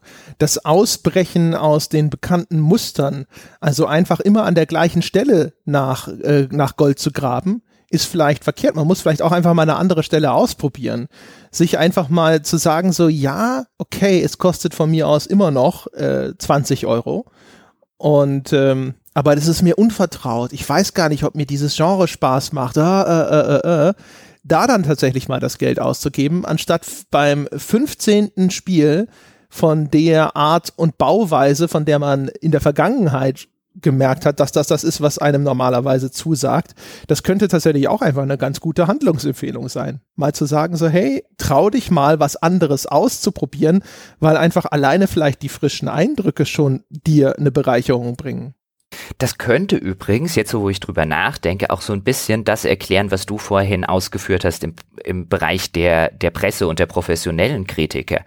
In früheren Jahren und Jahrzehnten war es absolut üblich. Ich kann mich noch an meine Computec-Zeit zum Beispiel erinnern, mein Volontariat dort, was ich dort alles an miesen Spielen, also wirklich so unter 50, 40 Prozent Spielen, ich dort auf dem Tisch hatte im Laufe dieser zwei Jahre. Du warst auch als Kritiker und als Journalist ständig mit wirklichem Schrott konfrontiert, weil der halt noch in Heften drin war, weil man versucht hat, einen möglichst großen Marktüberblick zu geben. Und dann Zeitreise in die Moderne. Wie häufig hast du noch wirklich einen Mist auf deinem Schreibtisch? So gut wie gar nicht mehr, weil der wird nicht getestet, der wird nicht behandelt, außer, wie ich vorher gesagt habe, halt diese Ausreißer wie so einen Right to Hell Retribution. Aber ich glaube, als Otto Normalredakteur kannst du heute zwei, drei Jahre damit verbringen, nie was Schlechteres als ein 70er-Spiel auf deinem Schreibtisch zu haben. Mhm. Auf Presseseite nicht, dass, dass, dass sie mir zuhören würde, aber da würde ich halt auch zum Beispiel sagen, eine Empfehlung könnte sein, wir hatten früher eigentlich ja auch erstens stabilere Redaktionen und auch eine relativ klare Zuteilung. Da gab es ja diese Genre-Experten. Das, was du vorhin beschrieben hast, dass die Leute ihre Tester kennenlernen konnten und nach einer Zeit ein Gefühl dafür hatten, wessen Empfehlung ihrem eigenen Geschmack nahe kommt und wessen Empfehlung ihrem eigenen Geschmack eher nicht nahe kommt. Ich glaube, das war durchaus ein wichtiger Bestandteil des Service, der da angeboten wurde. Und jetzt werden einige sagen, ja, aber diese oder jene Redaktion, die hat ja immer noch einen einigermaßen konstanten Stamm an Redakteuren. Aber da würde ich halt auch die Frage stellen, testen die auch? Weil Tests werden ja heute auch sehr, sehr gerne an eine große Anzahl an freien Redakteuren äh, rausgegeben, werden verteilt. Kann man sich heute noch klare Bilder schaffen, dass man sagt, ja, wenn XY in diesem Genre ein Spiel empfiehlt, dann ist die Chance sehr groß, dass mir das auch gefällt, weil ich gemerkt habe, dass dessen Einschätzung meiner persönlichen Einschätzung relativ nahe kommt. Ich glaube, sich da ein bisschen mehr daran zu orientieren, dass man halt wirklich diese Experten etabliert, dass man auch einfach diese Personen hat, die für den Nutzer nicht so anonym sind, sondern einschätzbar werden. Ich glaube, das ist auch ein Mehrwert. Ich habe das Gefühl, dass ich das auch bei uns im Forum beobachte, wo Leute für sich irgendwo äh, gesagt haben, so ja, die Einschätzung von Jochen, das trifft für mich meistens zu, die Einschätzung von André ist mir eher fremd oder umgekehrt. Ich glaube, das ist ein guter Ratschlag. Ich glaube nur nicht, dass ihn irgendjemand beherzigen würde. Denn das ist eher was, was auch dann wieder in einem Gesamtkontext und äh, auch außerhalb der Spieleindustrie auffällt, dass es immer weniger interessant wird. Bei Spielen ist das, ist es noch extremer, dass man gar nicht das Interesse daran hat, zu viele Gesichter sozusagen aufzubauen, weil das Ganze eben nicht mehr mittelständische familiäre Unternehmen sind, wie das vielleicht äh, früher mal der Fall war, sondern mittlerweile häufig weltweit oder zumindest europaweit agierende Medienkonzerne sind, die gar kein Interesse daran haben, äh, sehr viele, sehr markante Gesichter aufzubauen, weil sie sich dann in ein Abhängigkeitsverhältnis von diesen Gesichtern bewegen. Was ist, wenn der irgendwann kündigt? Was ist, wenn der irgendwann zu Konkurrenz geht? Was ist damit? Was ist damit? Wir wollen lieber als Brand wahrgenommen werden, als die Webseite oder der Website-Brand und weniger diese Gesichter haben. Das beobachtet man ja übrigens auch bei Spieleentwicklern. Der hat, der, der wenigste Pub oder so gut wie keiner der großen Publisher hat irgendein Interesse daran, seine Entwickler wirklich bekannt zu machen. Die wollen ihre Brand bekannt machen. Mhm. Da kann ich schon wieder ein, MMA-Beispiel bringen, weil die UFC hat es schon immer seit ihres Bestehens oder beziehungsweise seitdem sie durch die jetzt die, die ehemaligen Eigentümer Sufa aufgekauft wurden, also Sufa selber wurde vor kurzem aufgekauft, und die haben immer gesagt, okay, Brand first. Wir, wir der, die Marke muss immer größer strahlen als die großen Stars, weil ansonsten werden wir, was die äh, Honorare der Kämpfer angeht, erpressbar und haben des, sie, dementsprechend haben sie immer agiert. Und jetzt wird in den USA dieser Pay-per-View-Markt, also wo man halt 50, 60 Dollar für ein so ein Event bezahlen muss, das ist dort das etablierte Modell immer noch, aber das ist auf dem absteigenden Ast, weil natürlich auch das beschriebene Medienangebot ist da auch so breit und so günstig, dass immer weniger Leute es einsehen, 50, 60 Euro zu berappen, um ein einzelnes dreistündiges Event anschauen zu dürfen.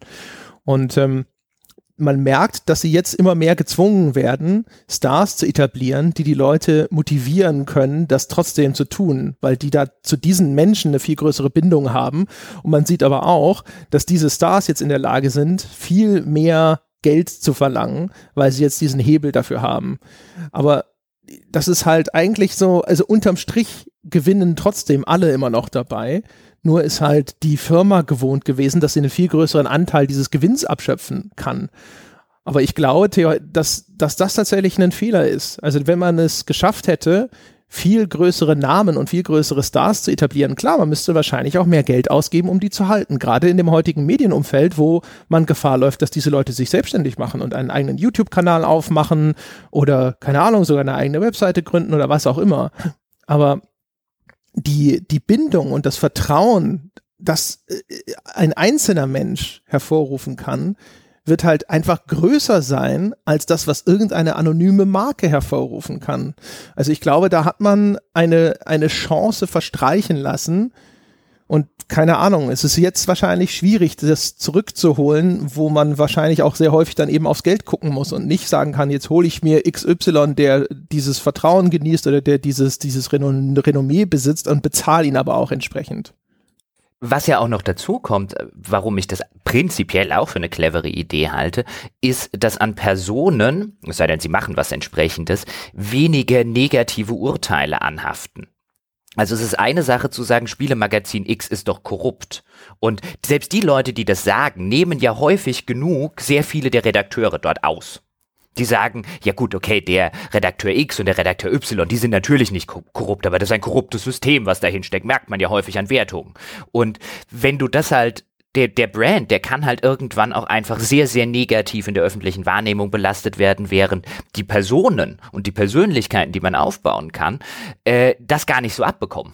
Also es ist halt was anderes zu sagen, das Magazin ist korrupt und der Redakteur ist korrupt. Ja, ja, genau. Man traut einer Firma auch einfach andere Dinge zu als einer einzelnen Person, insbesondere wenn man die Chance bekommt, diese Personen kennenzulernen. Ich glaube, dass das halt ein Vorteil ist auch von unserem Programm, das soll jetzt keine Eigenwerbung sein, sondern einfach nur um den Punkt zu illustrieren. Wenn man viel zumindest von unseren Podcasts hört, man hat ja die Möglichkeit, jetzt auch im Weltherrschaftspodcast einfach Dinge zu hören, was so hinter den Kulissen passiert, was im Privatleben passiert. Wir diskutieren in diesen Sonntagspodcasts jetzt ja auch wirklich sehr häufig eigene Vorlieben und eigene Interessen. Du hast einfach die Möglichkeit, viel mehr Informationen über die einzelnen Menschen einzusammeln, die ein klareres Bild davon zu machen, was das für Leute sind und wie die ticken und hast dementsprechend dann aber auch die Möglichkeit, die Urteile, die diese Personen hinterher fällen, für dich besser einzuschätzen, weil du eben diesen rahmenden Kontext hast und diese, diese Beurteilung nicht in einem luftleeren Raum steht. Mit diesen Worten, ich finde, das sind sehr schöne Schlussworte, dann kannst du jetzt zum wirklich werbenden Teil, finde ich, übergehen. Oder hast du noch einen Aspekt, den wir dringend diskutieren müssen? Nein, also doch, natürlich, meine Damen und Herren, wir müssen ganz dringend diskutieren, dass Fünf-Sterne-Bewertungen auf iTunes, ja, auch wenn sie am Schluss aggregiert werden, durchaus ein probates Mittel sind, um diesen Podcast auf die Sprünge zu helfen. Denn viele Nutzerbewertungen auf iTunes, äh, die helfen uns in den Charts auf iTunes sichtbar zu bleiben und dadurch finden neue Menschen ihren Weg zu diesem Podcast. Das heißt also, wenn sie kein Geld ausgeben möchten, aber sie das Gefühl haben, sie möchten uns was Gutes tun, dann wären wir ihnen sehr verbunden, wenn sie auf iTunes uns die verdiente 5-Sterne-Wertung TM geben würden. Ansonsten, Sie wissen es, es gibt für 5 Dollar die Möglichkeit, all unsere spielejournalistischen Inhalte zu genießen. Jeden Monat bis zu 30 Stunden zusätzlicher Bonus-Content und oh, das ist das Geräusch, das Sie machen werden, wenn Sie das sehen und hören, was wir da im Angebot haben. Und ansonsten, ich habe es schon gesagt, wenn Sie vielleicht einfach mal fragen wollen, welches Spiel für Sie gut sein könnte und vor allem, wenn Sie auf hohem Niveau über Computerspiele diskutieren möchten und das alles in einer freundlichen und respektvollen Umgebung, dann finden Sie unter forum.gamespodcast.de, was Sie suchen. Das war's für diese Woche mit Auf ein Bier, meine Damen und Herren. Wir hören uns nächste Woche wieder. Bis dahin.